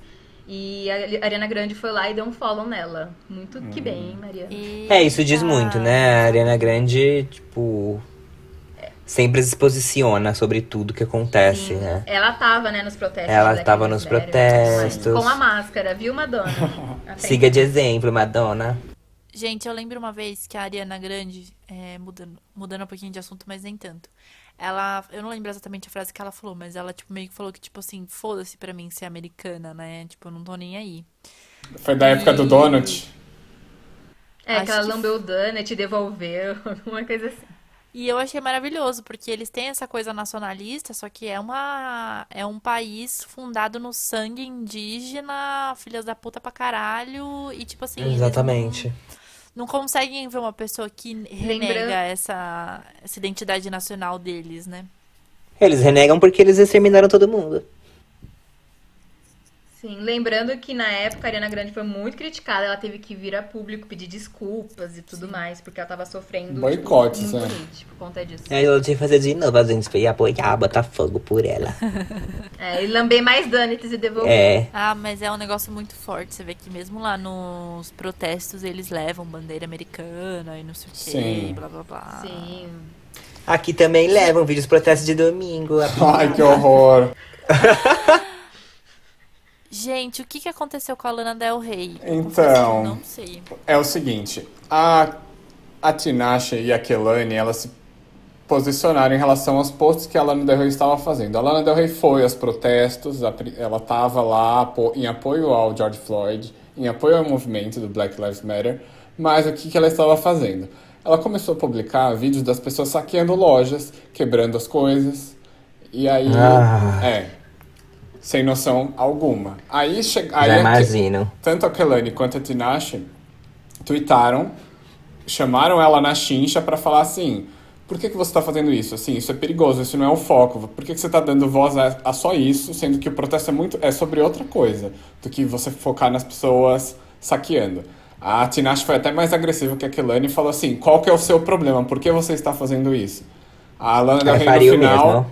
Lana Del Rey foi lá no final e excluiu os posts. Que eu saiba, a história ficou por aí. A Tinashe até tá, ela, ontem ela fez até uma live para arrecadar fundos para doar para organizações que de apoio a, a movimentos negros nos Estados Unidos. E qual que é a opinião de vocês sobre isso? Gente, lembrando que não cabe a uma pessoa branca falar o que é protesto ou não, né? Tipo, querida, não é sua luta, não não, não comente sobre o que você não sabe. Você não sabe a indignação daquelas pessoas. Você não sabe por que elas estão fazendo aquilo, sabe? Sim, yes. Tem uma, uma coisa muito, muito forte por trás disso que as pessoas só veem um vídeo das pessoas saqueando, das pessoas destruindo e julgam o que elas querem da cabeça delas sem nenhum embasamento. E acham que é isso e falam, ah, ó, tá vendo como eles são? Não sabem protestar. Isso não é protesto, não sei o quê. É, Gente, assim, o que eu vejo muito na Lana... você branco falar o que eu vejo muito na Lana é assim. Sei lá, tipo, mano. Ela tem um álbum chamado Ultra Violence em que ela fetichiza a mulher, tipo, entre aspas, que é violentada, tá, sabe? Então, tipo assim, eu não sei em que mundo Lana Del Rey vive, não. Sem falar que o, que o namorado atual dela é policial militar, né? Ah, é? Não sei não. É, é, é. Não sei se ele é aposentado, se ele ainda atua, mas ele é parte da polícia americana, sim. Ó, oh, eu sou suspeita para falar, né? Mas eu acho que independente dos, dos posicionamentos anteriores da Lana, existem muitas pessoas, ou por desconhecimento, ou mesmo por conta de um projeto político que defende, que ataca as ações diretas em protestos. Para quem não sabe, o que são ações diretas? São quando manifestantes, de maneira organizada, ou seja, uma tática de protesto, decidem é, fazer literalmente ações diretas, ou seja, colocar fogo em lixeiras, é, criar barricadas é, ou atacar símbolos do capitalismo. Essas ações diretas elas podem ser para proteger manifestantes da polícia, para chamar a atenção deles, ou simplesmente porque eles querem realmente, de uma forma simbolizada, é, atacar é, é, é, esse, esses, esses lugares. Eu não sou uma especialista no assunto, eu acho que vale a pena vocês pesquisarem, mas há um histórico, é, é um ato histórico dos protestos, principalmente do movimento negro estadunidense, os saques. Isso acontece já tem muito tempo. Então, o saqueamento é uma forma deles atacarem é, esses símbolos e, e comércios, até porque a comunidade branca de comerciantes sempre foi muito repressiva e sempre ajudou muito na violência e nos ataques contra as pessoas negras. Por que, que as pessoas negras e outras pessoas entendem símbolos é, como marcas e lojas de grife e bancos como opressores? Porque a gente vive num sistema capitalista e quer você queira ou não, o sistema capitalista ele pega alguns grupos da sociedade, oprime deliberadamente esses grupos dessa sociedade para ganhar menos, para ser explorados. Cria-se toda uma ideologia em torno disso para que essa pessoa seja desumanizada, justamente para que ela seja uma mão de obra barata. E aí você consegue controlar mercado e tudo mais. E essas lojas de grife representam isso. Vulgo a discussão que a gente estava tendo sobre a L'Oréal Paris agora há pouco.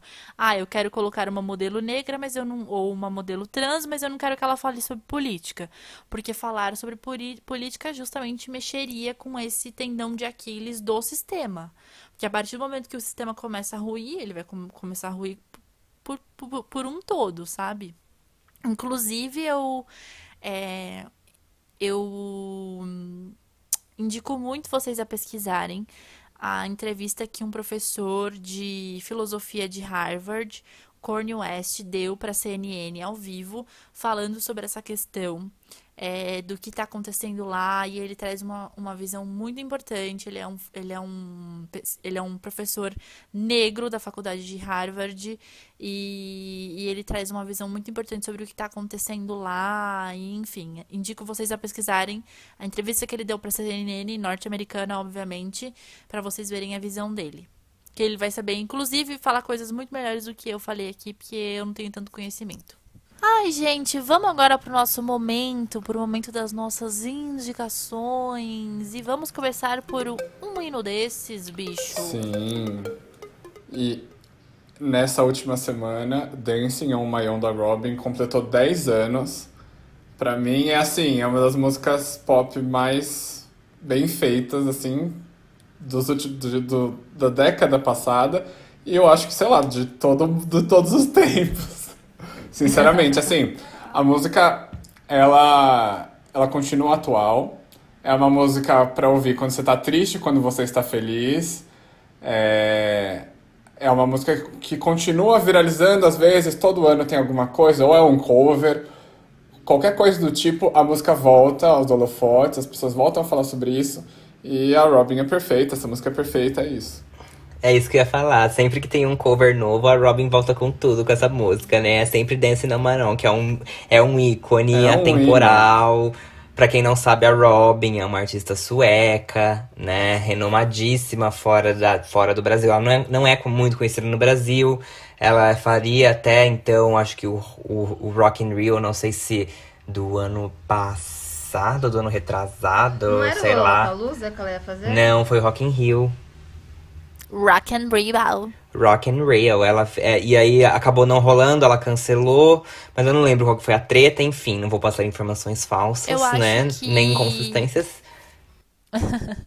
eu acho que o cover da música dela ficou famoso. No... Não Infelizmente, eu acho que ficou mais famoso que a música de verdade. É, Infelizmente. Sim, acho que viralizou sim. um cover que teve. Qual era o nome do programa? É Got a Talent? É, Britain's Got, é, o British Britain's Got, Got Talent, Talent é. Que daí um rapazinho fez a. O cover xoxô lá da música. Da música dela. De I keep dancing own. Uhul, parece Joelma cantando. momento. Todas as gays com 25 mais conhecem a música. E tem uma apresentação assim que é perfeita, que é do Primavera, que é um festival espanhol, se eu não me engano, que, que ela cantou ano passado. E assim, se você assistir aquela apresentação, é assim, é emocionante. Todo mundo canta junto. Sim, é perfeito. Perfeita. Rodrigo e João me obrigaram a assistir um documentário sobre ela bêbada. Eu queria deixar essa informação. Mas Na sua casa. falar que você não gostou, Na minha Juliana. casa, ainda por cima. Gostei, é verdade. Foi na sua casa sem você. Ah, que amor. Não, é verdade. Aí eu fui pesquisar a discografia dela e adorei as músicas dela de 95, porque é muito Britney. Nossa, a bicha tá na. love. Sim. A bicha tem chão de carreira, então, hein? A gente vai te mandar esse Tem. documentário, é perfeito. É, só uma curiosidade sobre, sobre tudo isso é que a Robin seria a Britney. E ela não aceitou fazer o Sim. papel da Britney. Por isso que Sim, arrumaram a porque- Britney. Ela não quis virar uma popstar, ela não quis a fama, assim. E aí, no começo da, da carreira, ela, ela que começou a trabalhar com o Max Martin, porque o Max Martin é sueco, né? Isso. Que o Max Martin é, fez 400 milhões de músicas aí bombadas. E aí, resumindo, né, gente? Mas aí ela não quis assinar nos- com, uma, com a gravadora nos Estados Unidos, aí eles fizeram a própria Robin, que no caso seria a Britney. E, e aí Robin seguiu um caminho próprio. Ela, numa época que ninguém abria uma- um próprio selo, ela abriu acho que em 2005 um, um selo próprio de música independente dela, para ela se lançar, e ela tá aí até hoje, super bem, cuidando da própria carreira com sozinha, assim, né, vamos dizer. Maravilhosa diva acessível. E aí, quem que vai fazer a próxima indicação? Ah, eu acho que. É, fa- o meu. Hoje tá difícil o negócio aí. Eita, Desculpa, esse Juliana. Mentira, pode falar. Juliana, é com Eu você. ia seguir, eu ia seguir a ordem, desculpa. Tá, na ordem do roteiro. Enfim, é, o meu hino da semana é para Vivi. Vai pra lá. Meu Deus. A cachorra quer Peraí, participar gente. do podcast, gente. A Eu Juliana vivi. tem uma cachorrinha muito fofa. Senta. Senta. Então. Ai, meu Deus, Violeta, sai daqui. Desculpa, gente. Então, o meu hino da semana é a música Mood Ring, da Britney Spears, que era pra eu ter indicado semana passada, mas eu não sei porque eu esqueci, mas ok. E é uma música que ela foi lançada no CD Glory da Britney de 2016. 2016? É, 2016. Só que só na edição japonesa. Ela não foi lançada nem na versão standard, nem na versão deluxe. Foi só na versão japonesa. Porque, tipo, é, é muito comum os artistas fazerem músicas bônus e encartes extras e tudo mais pro público japonês, porque eles são um dos públicos que mais consomem esse tipo de música pop e tudo mais. Então é, é uma coisa muito comum. Todo, acho que todos Não só pop até. Tem, fazem tem isso. uma explicação, mas eu não lembro agora. Porque que sempre eles focam no É, eu já, mercado. eu já li que.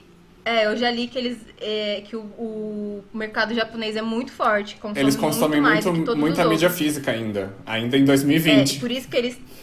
Isso. Por isso que eles têm muitos CDs é, especiais, edições especiais e tudo mais. Enfim. E aí essa música Mood Ring foi lançada no CD é, japonês, né? Do Glory. Só que assim, a música é simplesmente um hino. Assim, é, Tá tudo bem, a Vivi, a Vivi quer ela, participar. ela concordou. Então, é. Mood Ring é um, é um hino, porque assim, é uma música completamente diferente do, de todo o resto da, das músicas do Glory, porque ele tem uma pegada mais RB, mais. Uma vibe bem diferente, assim, com dubstep, que ela fez muito no CD Femme Fatale em 2011 e tudo mais. E tem uma vibe muito diferente de todo o CD, e pra mim é uma das melhores músicas do CD. Tipo, não tem. E pra muitos fãs também. Só que a gente não tinha essa música no Spotify, porque como foi uma, um- uma música lançada só na versão japonesa do CD, eles simplesmente esqueceram de colocar no Spotify, sei lá qual foi a treta. E aí só tinha uma versão meio ruim, assim, no YouTube, que já era alguma coisa. E aí, como presente para nós fãs do The Britney Army, ela lançou no Spotify, em todos os streams, Mood Ring, junto com a capa nova, né, do, É, Glory. isso que eu ia citar. Tipo, é maravilhosa, porque assim, a capa oficial é um print do Make Me que é horrível esse clipe e, e a capa também é horrível porque é um print do clipe, então assim, foi um trabalho completamente estranho, que era pra ser outra coisa no início, mas aí a Britney tretou lá com os diretores todos. Enfim, mas assim, ouçam Mood Ring, é maravilhosa, é, ficou em primeiro no iTunes de vários países e Lembrando que o Glory é meio. Eu sinto muito uma vibe continuação de In The Zone nele, né? É uma coisa muito diferente que a Britney não fazia há muito tempo.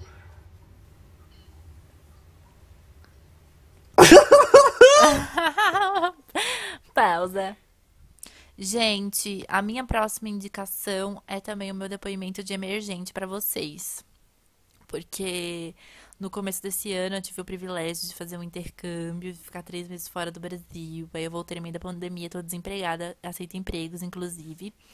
E, e aí eu sempre fui uma pessoa muito, muito, muito. Eu sempre fui, não, acho que, sei lá, nos últimos anos, assim, pelo menos nos últimos sete anos, ou até mais, eu sempre fui muito ligada à música brasileira. Só que lá no intercâmbio, lá na Inglaterra, eu não conseguia ouvir música brasileira. Tipo, eu não conseguia ouvir música, não é porque não tinha música, porque a gente tem Spotify, tem outras coisas aqui. E aí eu comecei a ouvir muita, muita, muito indie rock, muitas músicas nesse sentido. Lá tem uma, aqui também tem essa cultura forte, né? Mas lá tem uma cultura também muito forte de rádio. E aí o Cillian Murphy, inclusive, que é um ator maravilhoso, que eu queria muito sentar naquele homem, fez alguns mixtapes especiais para a rádio da BBC, e aí eu comecei a ouvir algumas coisas que ele indicou e tal, e nananã, e nisso que vai, nisso que vem. Eu descobri uma banda americana de Chicago que tá aí na estrada desde 2015, chamada Whitney. É, Eu não ouvi muito do trabalho deles como um todo, mas tem uma música que me marcou muito e que eu sempre lembro da viagem quando eu ouço ela, que chama No Woman. É, eu indico muito vocês ouvirem essa música, é uma música muito gostosinha de ouvir, o vocalista tem uma voz muito gostosa. é, E é essa a minha indicação de hoje. É maravilhoso, eu adoro Whitney. É muito melancólico, né, também. É. Mas tem toda aquela coisa do. Acho que é trompete, não sei que toca, Sim. assim. Eu adoro música com metais. Eu acho muito legal música com metal. Me dá um outro ritmo, assim, na vida, sabe? E o vocalista tem uma voz diferente, né? É! Sabe, sabe quando você ouve aquele tipo de. Sabe quando você ouve uma música? Aí você sente assim, nossa, eu sou dona do mundo. Eu vou viajar pra todos os lugares. Eu vou ir pra Nova York, pra Paris e tudo vai dar certo. E minha vida vai ser maravilhosa e vai ser tudo incrível. Parece que você viu um filme. As gay isso que eu ouvindo Crazy. Crazy in Love. Sabe aquelas músicas que te dão uma sensação boa? Eu vou trazer uma, eu vou Sim. trazer uma comparação que acho que talvez Juliana entenda pra mim, me entenda. Sabe quando a gente ouvia Stop the World da Demi Ah, Lovato? sim. É aquela mesma sensação assim Ah. maravilhosa que vem assim e tal, mas depois quando a música acaba, acaba tudo. Nossa, terminei meio depressiva agora. Enfim, essa é a minha indicação da semana. Maravilhoso. Ah, eu amei essa finalização, desculpa. Rindo com respeito. Bom, falando em álbuns que, que estão completando anos, né, de estrada, em junho, né, né, no mês que estamos vivendo atualmente, Kylie Minogue completa 10 anos de lançamento com Aphrodite. Eu acho que é- é um dos álbuns mais populares dela. Quando foi, foi realmente quando a- as pessoas tiveram conhecimento de quem é Kylie Minogue.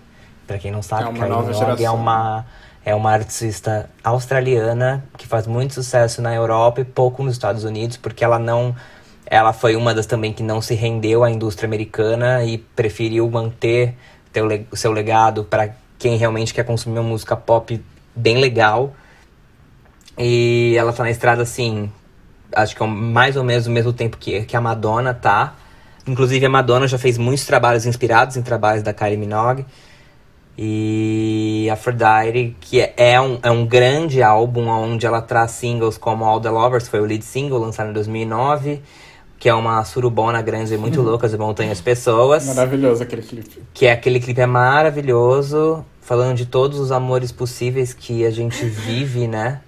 Então, assim, É, vale muito a pena conferir. E eu tenho história de Selva essa semana, por isso eu lembrei dele. Quê? Eu tenho escutado muito esse álbum essa semana e por isso eu lembrei dele. Vou falar É porque passadamente. você falou muito rápido. eu sei. Eu também falo às vezes. Tudo bem. Bom, gente, vamos para o Aclamada, então. Vamos. Uhul! Seguindo! João, vai. Vamos vai lá. É You can! Então, eu comentei até no episódio da, da Lady Gaga especial, do álbum da Kelly, o Flashstone, mas agora eu quero falar de verdade, assim, da carreira dela, da discografia, da videografia, que, assim, acho que todo mundo deveria dar uma olhada, porque é impecável. E ela, sim, é ignorada, né? As pessoas esquecem dela. Ela não tem uma personalidade muito fácil, mas ela, assim, ela é super multifacetada. Ela começou nos anos 90. A o primeiro single dela, até é engraçado pensar isso hoje, né? Até falando sobre racismo, que é uma música que ela fala sobre traição e ela grita no meio da música, né? E a gente, pelo menos, deve ter ouvido o estereótipo do, da Angry Black Woman, né? Só que assim, o primeiro single dela, ela grita lá, I hate you so much right now, né? Assim, é uma música, assim, bem pesada, se, se- se posicionando, assim. Ela, todo mundo só conhece ela pro Milkshake, eu acho, né? Vocês devem conhecer só pro Milkshake. My milkshake bring, brings all the boys to the yard. Ah, eu conheço essa música por causa de Mean Girls. Ah, então é- My milkshake brings with you to the yard. Nossa, Juliana sabe sim, ô. Juliana sabe. Aquelas. Então, mas, Tá bom, se a Hannah fala que eu sei, eu sei. É de meninas malvadas, que elas falam assim, os peitos delas são duros como pedra. Mas em que cena isso acontece? Quando elas estão chegando na casa da Regina George. E a irmã dela tá dançando igual uma louca na sala. Lá, lá, lá, lá, Ah, lá. tá. Lá, lá, eu lembro da lá, lá, mas não lembro da lá. música. Então, mas aqueles é muito mais do que isso. Ela tem influências de R&B, tem influências de hip hop. Ela ela tem um álbum de cada tipo, assim. Dos últimos anos, se pegar o último álbum dela que chama Food, porque ela meio que desistiu uma época de ser cantora e virou chefe de cozinha. Hoje em dia ela também é chefe de cozinha. Ela, ela mora numa fazenda de orgânicos, ela é tipo o Marcos Palmeira, sabe? Hoje em dia. e aí. Amei a comparação. E aí, Marcos Palmeira. o último álbum dela foi mais assim, jazz. Aí se você puxar o penúltimo álbum, é totalmente eletrônico. Aí você puxa mais pra trás, é R&B. Aí tem umas influências também de todos os tipos. E ela foi uma das primeiras que trabalhou muito com o Pharrell, assim, quando ele, ele ainda era do The Neptunes. Sim, E assim, ela é, vale a pena, sabe? Com todos os álbuns dela. Igual Boss. Boss também é uma música que é- vocês já devem ter ouvido. Da Lindsay I'm Lohan. Bossy. Ah, não não é não, né? Hã? Ah, eu não vou cantar, gente. Canta pra lembrar. Uma palhinha pra nós. Não, é que tem a batida é muito especi é muito clara, que é aquela Ah, eu não vou saber reproduzir, mas é I'm bossy, I'm the girl. Não, não vou. Depois eu vou mandar e vocês vão ver. Tá bom. Vamos lá, então, Juliana. Vamos lá. É, a minha, o meu, meu aclamada da semana é uma música que eu gosto muito, que chama Timeless, que é uma parceria do Sérgio Mendes com a India Airy. Bom, vamos ao contexto. É, essa música dá o título ao, ao álbum, né, Timeless, do Sérgio Mendes, que foi lançado em 2006. E essa música em específica é, mistura muito o R&B com soul e com samba, que eu acho uma mistura muito boa, que ficou muito legal. E pra quem não conhece a India Airy, ela é uma cantora do início dos anos 2000, é, que fez muito soul, assim, quando soul, o neo soul, né, que eles chamavam na época, era bem forte. É, destaco, abro um parênteses bem grande aqui para duas músicas dela que eu amo, que é Video e Brown Skin, que são muito boas. Mas voltando ao Timeless, do, Sérgio Mendes, é, esse álbum, assim, é muito, muito bom, porque tem, ele foi produzido pelo will.i.am, do Black Eyed Peas. Esse, nesse mesmo álbum tem o- a música Mais Que Nada, né, que é bem famosa, é, que foi bem famosa na época. E também tem parcerias com Justin Timberlake, o Stevie Wonder, teve também a parceria com John Legend, a Erika Badu, que eu amo. Então, assim, é um álbum aclamadíssimo. India Air com Sérgio Mendes, aclamadíssimos, e eu adoro. A India Air, ela não é tão famosa aqui no Brasil, mas ela já foi, já ganhou alguns Grammys, assim. Então, é isso aí. Gente, só me distraí. Só um aviso do, do podcast Baixo Custo aqui, que se começar a ouvir um barulho de trovão, por favor, perdoa nós, que o orçamento é baixo aqui e está chovendo. É, em Santo André não está chovendo, não. Aqui, é, aqui em San Andreas ainda não chegou a chuva. Jabba Bronx está aqui. No meu país, Santo André. no meu país, Santo André, exatamente. Aqui deu um trovãozinho aqui agora. Se você ouviu aí na gravação, é um efeito sonoro. Olha que legal. Sonoplastia natural da São Pedro participando também. Gente, o meu aclamado da semana é um álbum. Sabe aqueles álbuns eternos que tipo assim, sempre você sempre que você quiser ouvir, você sabe que você pode recorrer àquele álbum porque ele vai estar tá ali para você. Uhum. É, e o seu sentimento nunca muda sobre ele. Não existe enjoar daquele álbum e não existe, enfim. É, é um álbum chamado Ella and Lewis, é, é da Ella Fitzgerald e do Louis Armstrong, dois, dois, Louis Armstrong, dois ícones do jazz. É, e é um álbum que o Louis Armstrong, muito conhecido por ter aquela voz emblemática, rouca, mas que ele tenta domar um pouquinho da voz dele nessa nesse álbum para cantar super doce e para acompanhar o cantar da ela também, que era um cantar muito único, muito específico dela, né? Se de um lado a gente tinha uma Billie Holiday que inventou uma sonoridade vocal super forte, rasgada, a ela vinha como se fosse com uma vozinha assim de pluma para acariciar você e e enfim, é um álbum que eu recomendo muito se você quiser transar. É um álbum que eu recomendo muito se você quiser chorar pelo seu amor. É um álbum que eu recomendo muito aquela noite que você quer fazer um climinha assim com vinho. É um álbum que eu recomendo muito para viagens, para tudo assim na sua vida. E é também uma aula de, de história da música, é, de história do jazz, enfim. Ouçam, aproveitem, principalmente nessa quarentena. Você, você seus dedos, não sei um beijo no coração de vocês. Versatilidade, a gente se liga em você. Ai, minha música favorita é The Nearness of You, que a Nora Jones inclusive fez uma regravação muito bonita em 2002, acho que pro álbum dela, é, pro primeiro álbum dela. Come Away é With Me, é.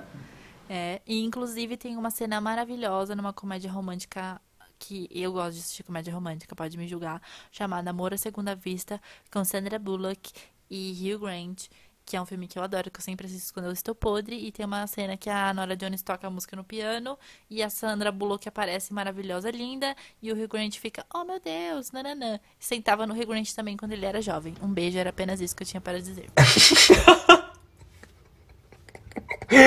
Ai, eu adoro filmes com a Sandra Bullock. Bom, continuando o nosso bate-papo.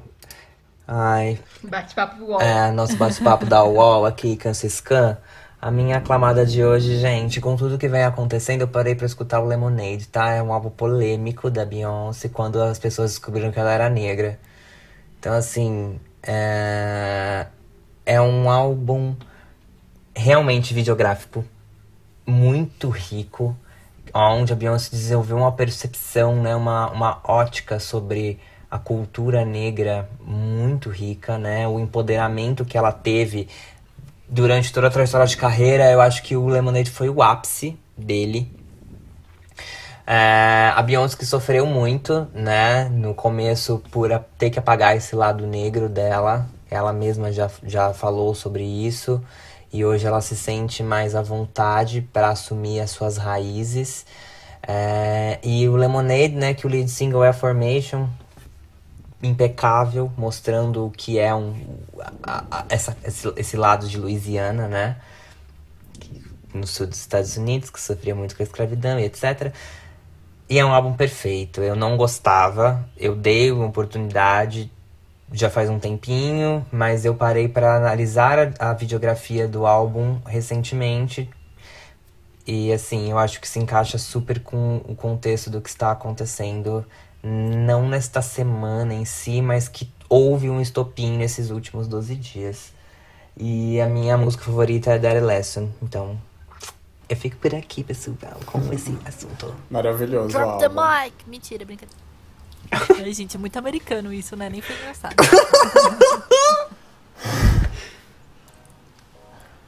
Bom, então vamos para esse conceito, meu bem, né? Nossos guilty pleasures. Vamos lá, João. Então, pra vocês não é segredo que eu ouço K-pop. Sim, inclusive já foi muito Ah, julgado por isso. Sim, A internet vai te julgar bastante. a internet está julgando nesse momento. Então, é um grupo, o Twice lançou uma música nova que chama More and More, com um álbum também de mesmo nome, acho que segunda-feira. Ah, o K-pop é algo que eu levo na maioria da, assim, do, do tempo como algo pra relaxar a cabeça com as melodias que assim são chiclete e tudo. E essa música assim não é nossa.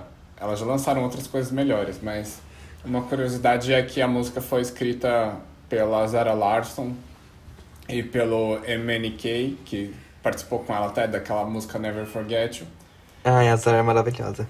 E injustiçada. É... E é isso.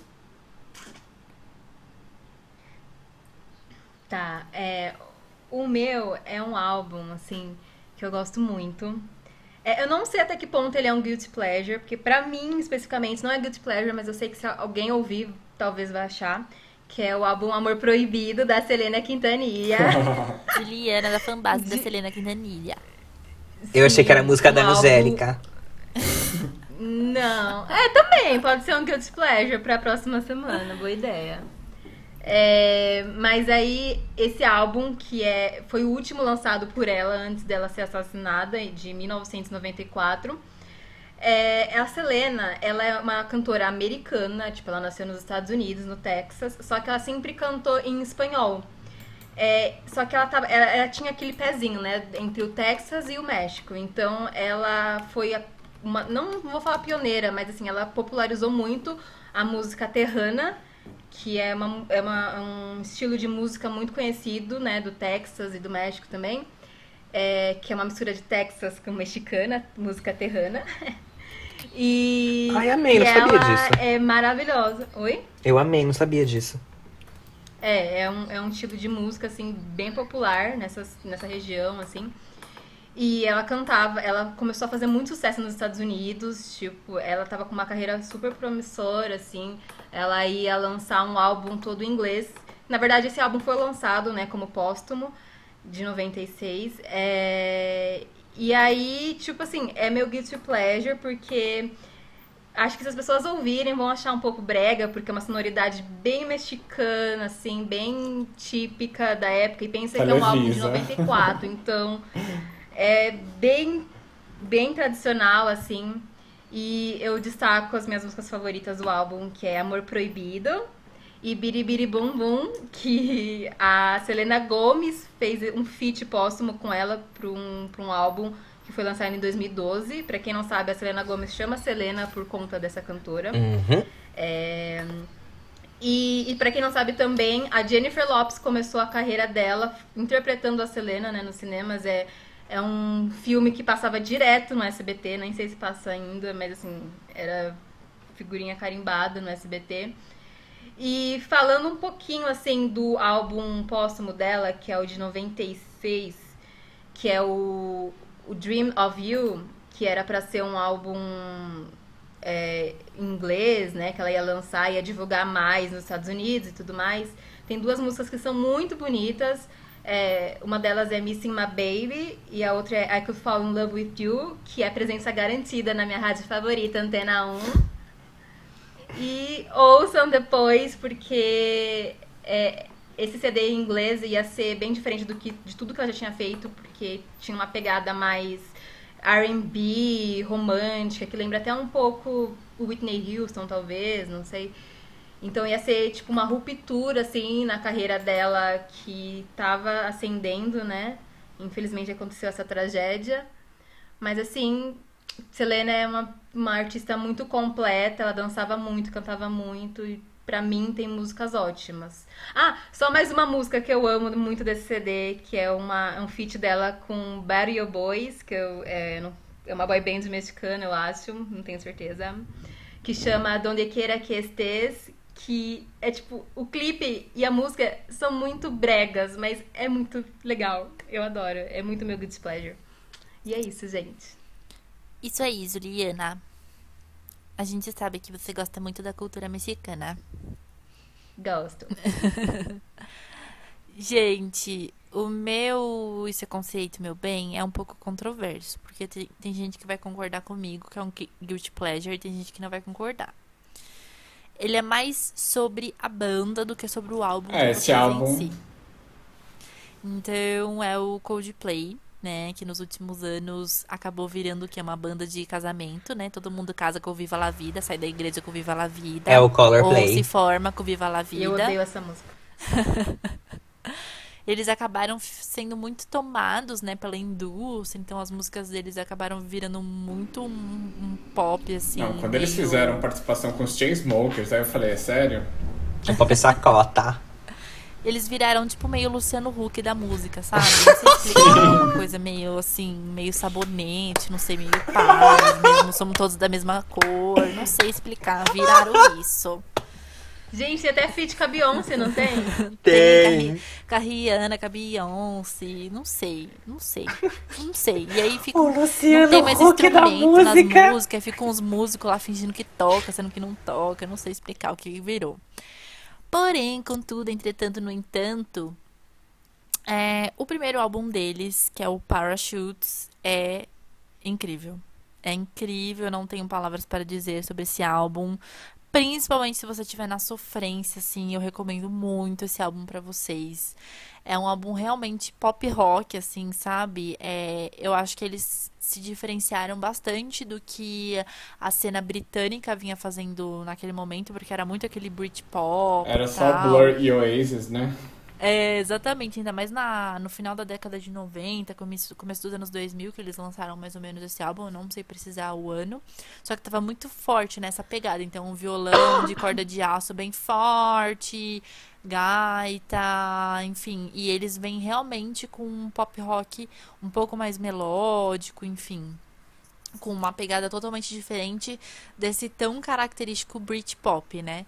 E se eu pudesse destacar minhas músicas favoritas, sem dúvida seria Sparks, é linda, é, é muito maravilhosa essa música. É maravilhosa. Shiver e é uma já muito conhecida que ficou Sim. super famosa, que inclusive tem um clipe, eu acho legal, um clipe simples em que ele vai andando assim no o Martin lá, lá esqueci o nome dele, do cara lá do vocalista da banda. Ele vai andando numa praia, vai amanhecendo, e ele vai conversando com a câmera, tipo, cantando a música com muita emoção, que é o Yellow, né? Que eu acho muito incrível essa música, sempre choro horrores é. ouvindo essa música. E, enfim, eu recomendo muito vocês ouvirem essa música, principalmente nesse momento que a gente está vivendo agora. Acho que é um convite aí para você ficar com a sua presença e ouvir esse bom Coldplay. E não os Coldplay aí, Luciano Huck, que hoje tá, tá em tá aí. É, o tá Coldplay aí, na essência dele, né? Não esse Coldplay industrializado, assim como virou o Maroon 5, né? Que é, era uma, é, uma banda exatamente. muito promissora, uma banda muito boa que virou uma bosta. Exatamente. Gente, o primeiro CD do Maroon 5 é muito bom. É, é, é muito Só bom. ladeira abaixo. É muito bom mesmo. Depois vai só barranco. Vai que é tua, Rodrigo. Bom, o meu Guilty Pleasure de hoje, né? Gente, eu vou falar.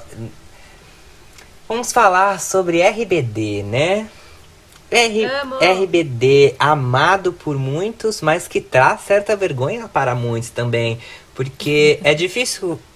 é, você, a gente cresce em bolhas, né? A gente vive bolhas. Então, quando a gente começa a gostar de uma coisa, a gente acaba vivenciando muito aquela coisa intensamente quando a gente é mais jovem, né? Não que a gente não tenha intensidade quando adulto, mas é uma intensidade mais, ma- mais madura.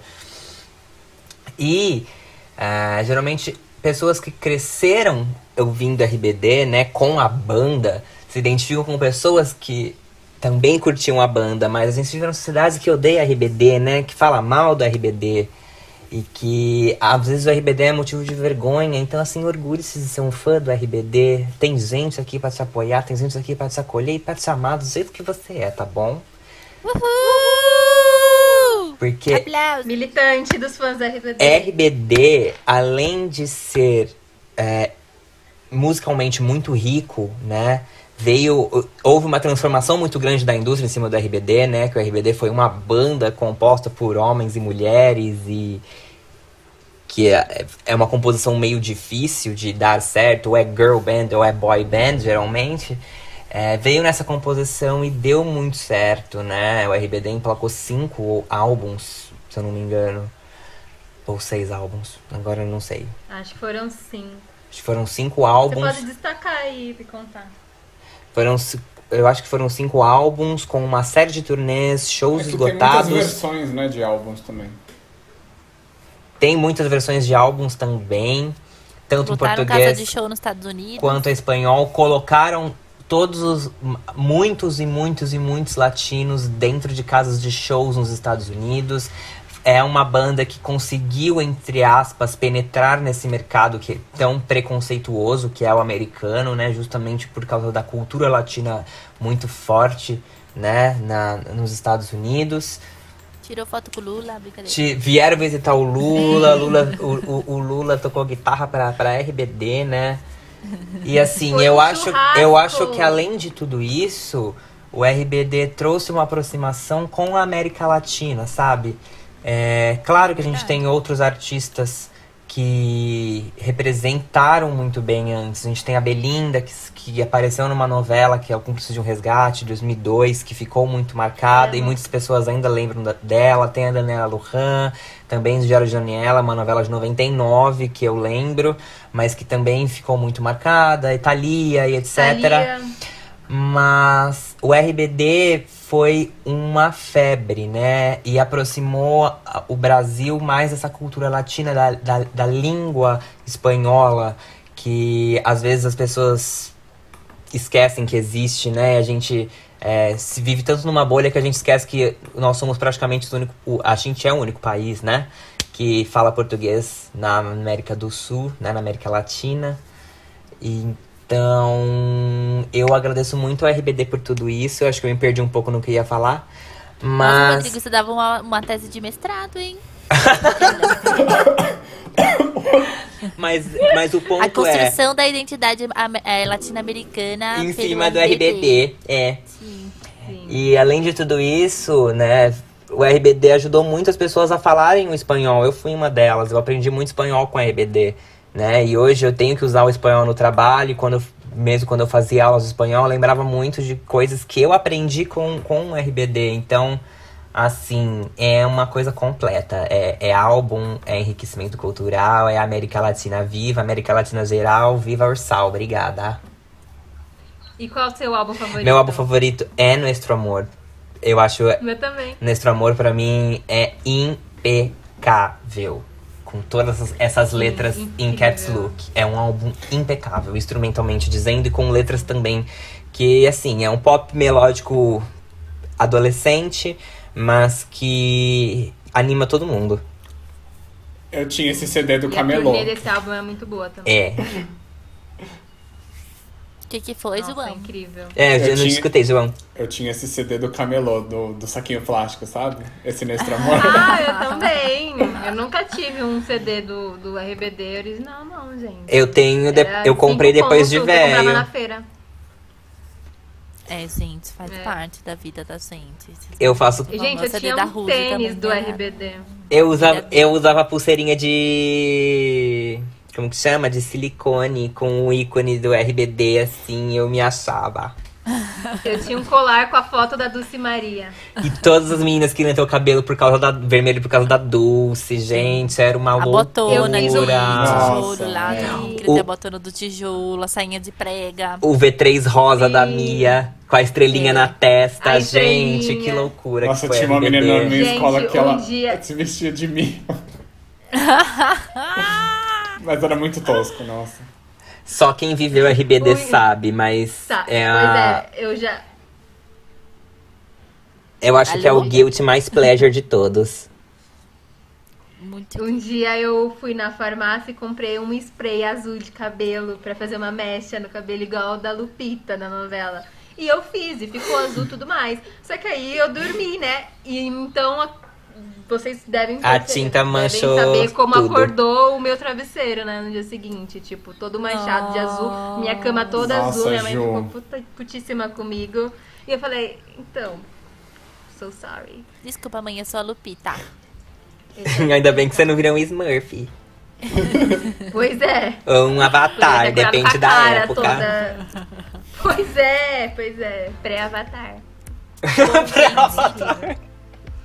E é com esse clima de saudosismo que a gente se despede de vocês. A gente espera que esse episódio tenha feito bem pra vocês nesse momento que a gente tá vivendo. Deixo aqui o meu beijo. Eu deixo aqui também o meu beijo, meu muito obrigado, caro teleouvinte. E Para... Beijinho, beijinho. Tchau, tchau, baixinho. Beijo, gente. É, beijinho, Obrigado. beijinho, pau, pau. Falei Eu igual. espero que até a próxima, né? Ai, credo, que macabro esse Ai, final. credo. Não. Já- Que Eu espero nada. Já- Até a próxima. E até a próxima. Já basta que eu falei Tchau, igual a gente. Até semana que vem. Beijo. Um beijo. Beijinho, beijinho, pau, pau. Eita, eu gritei.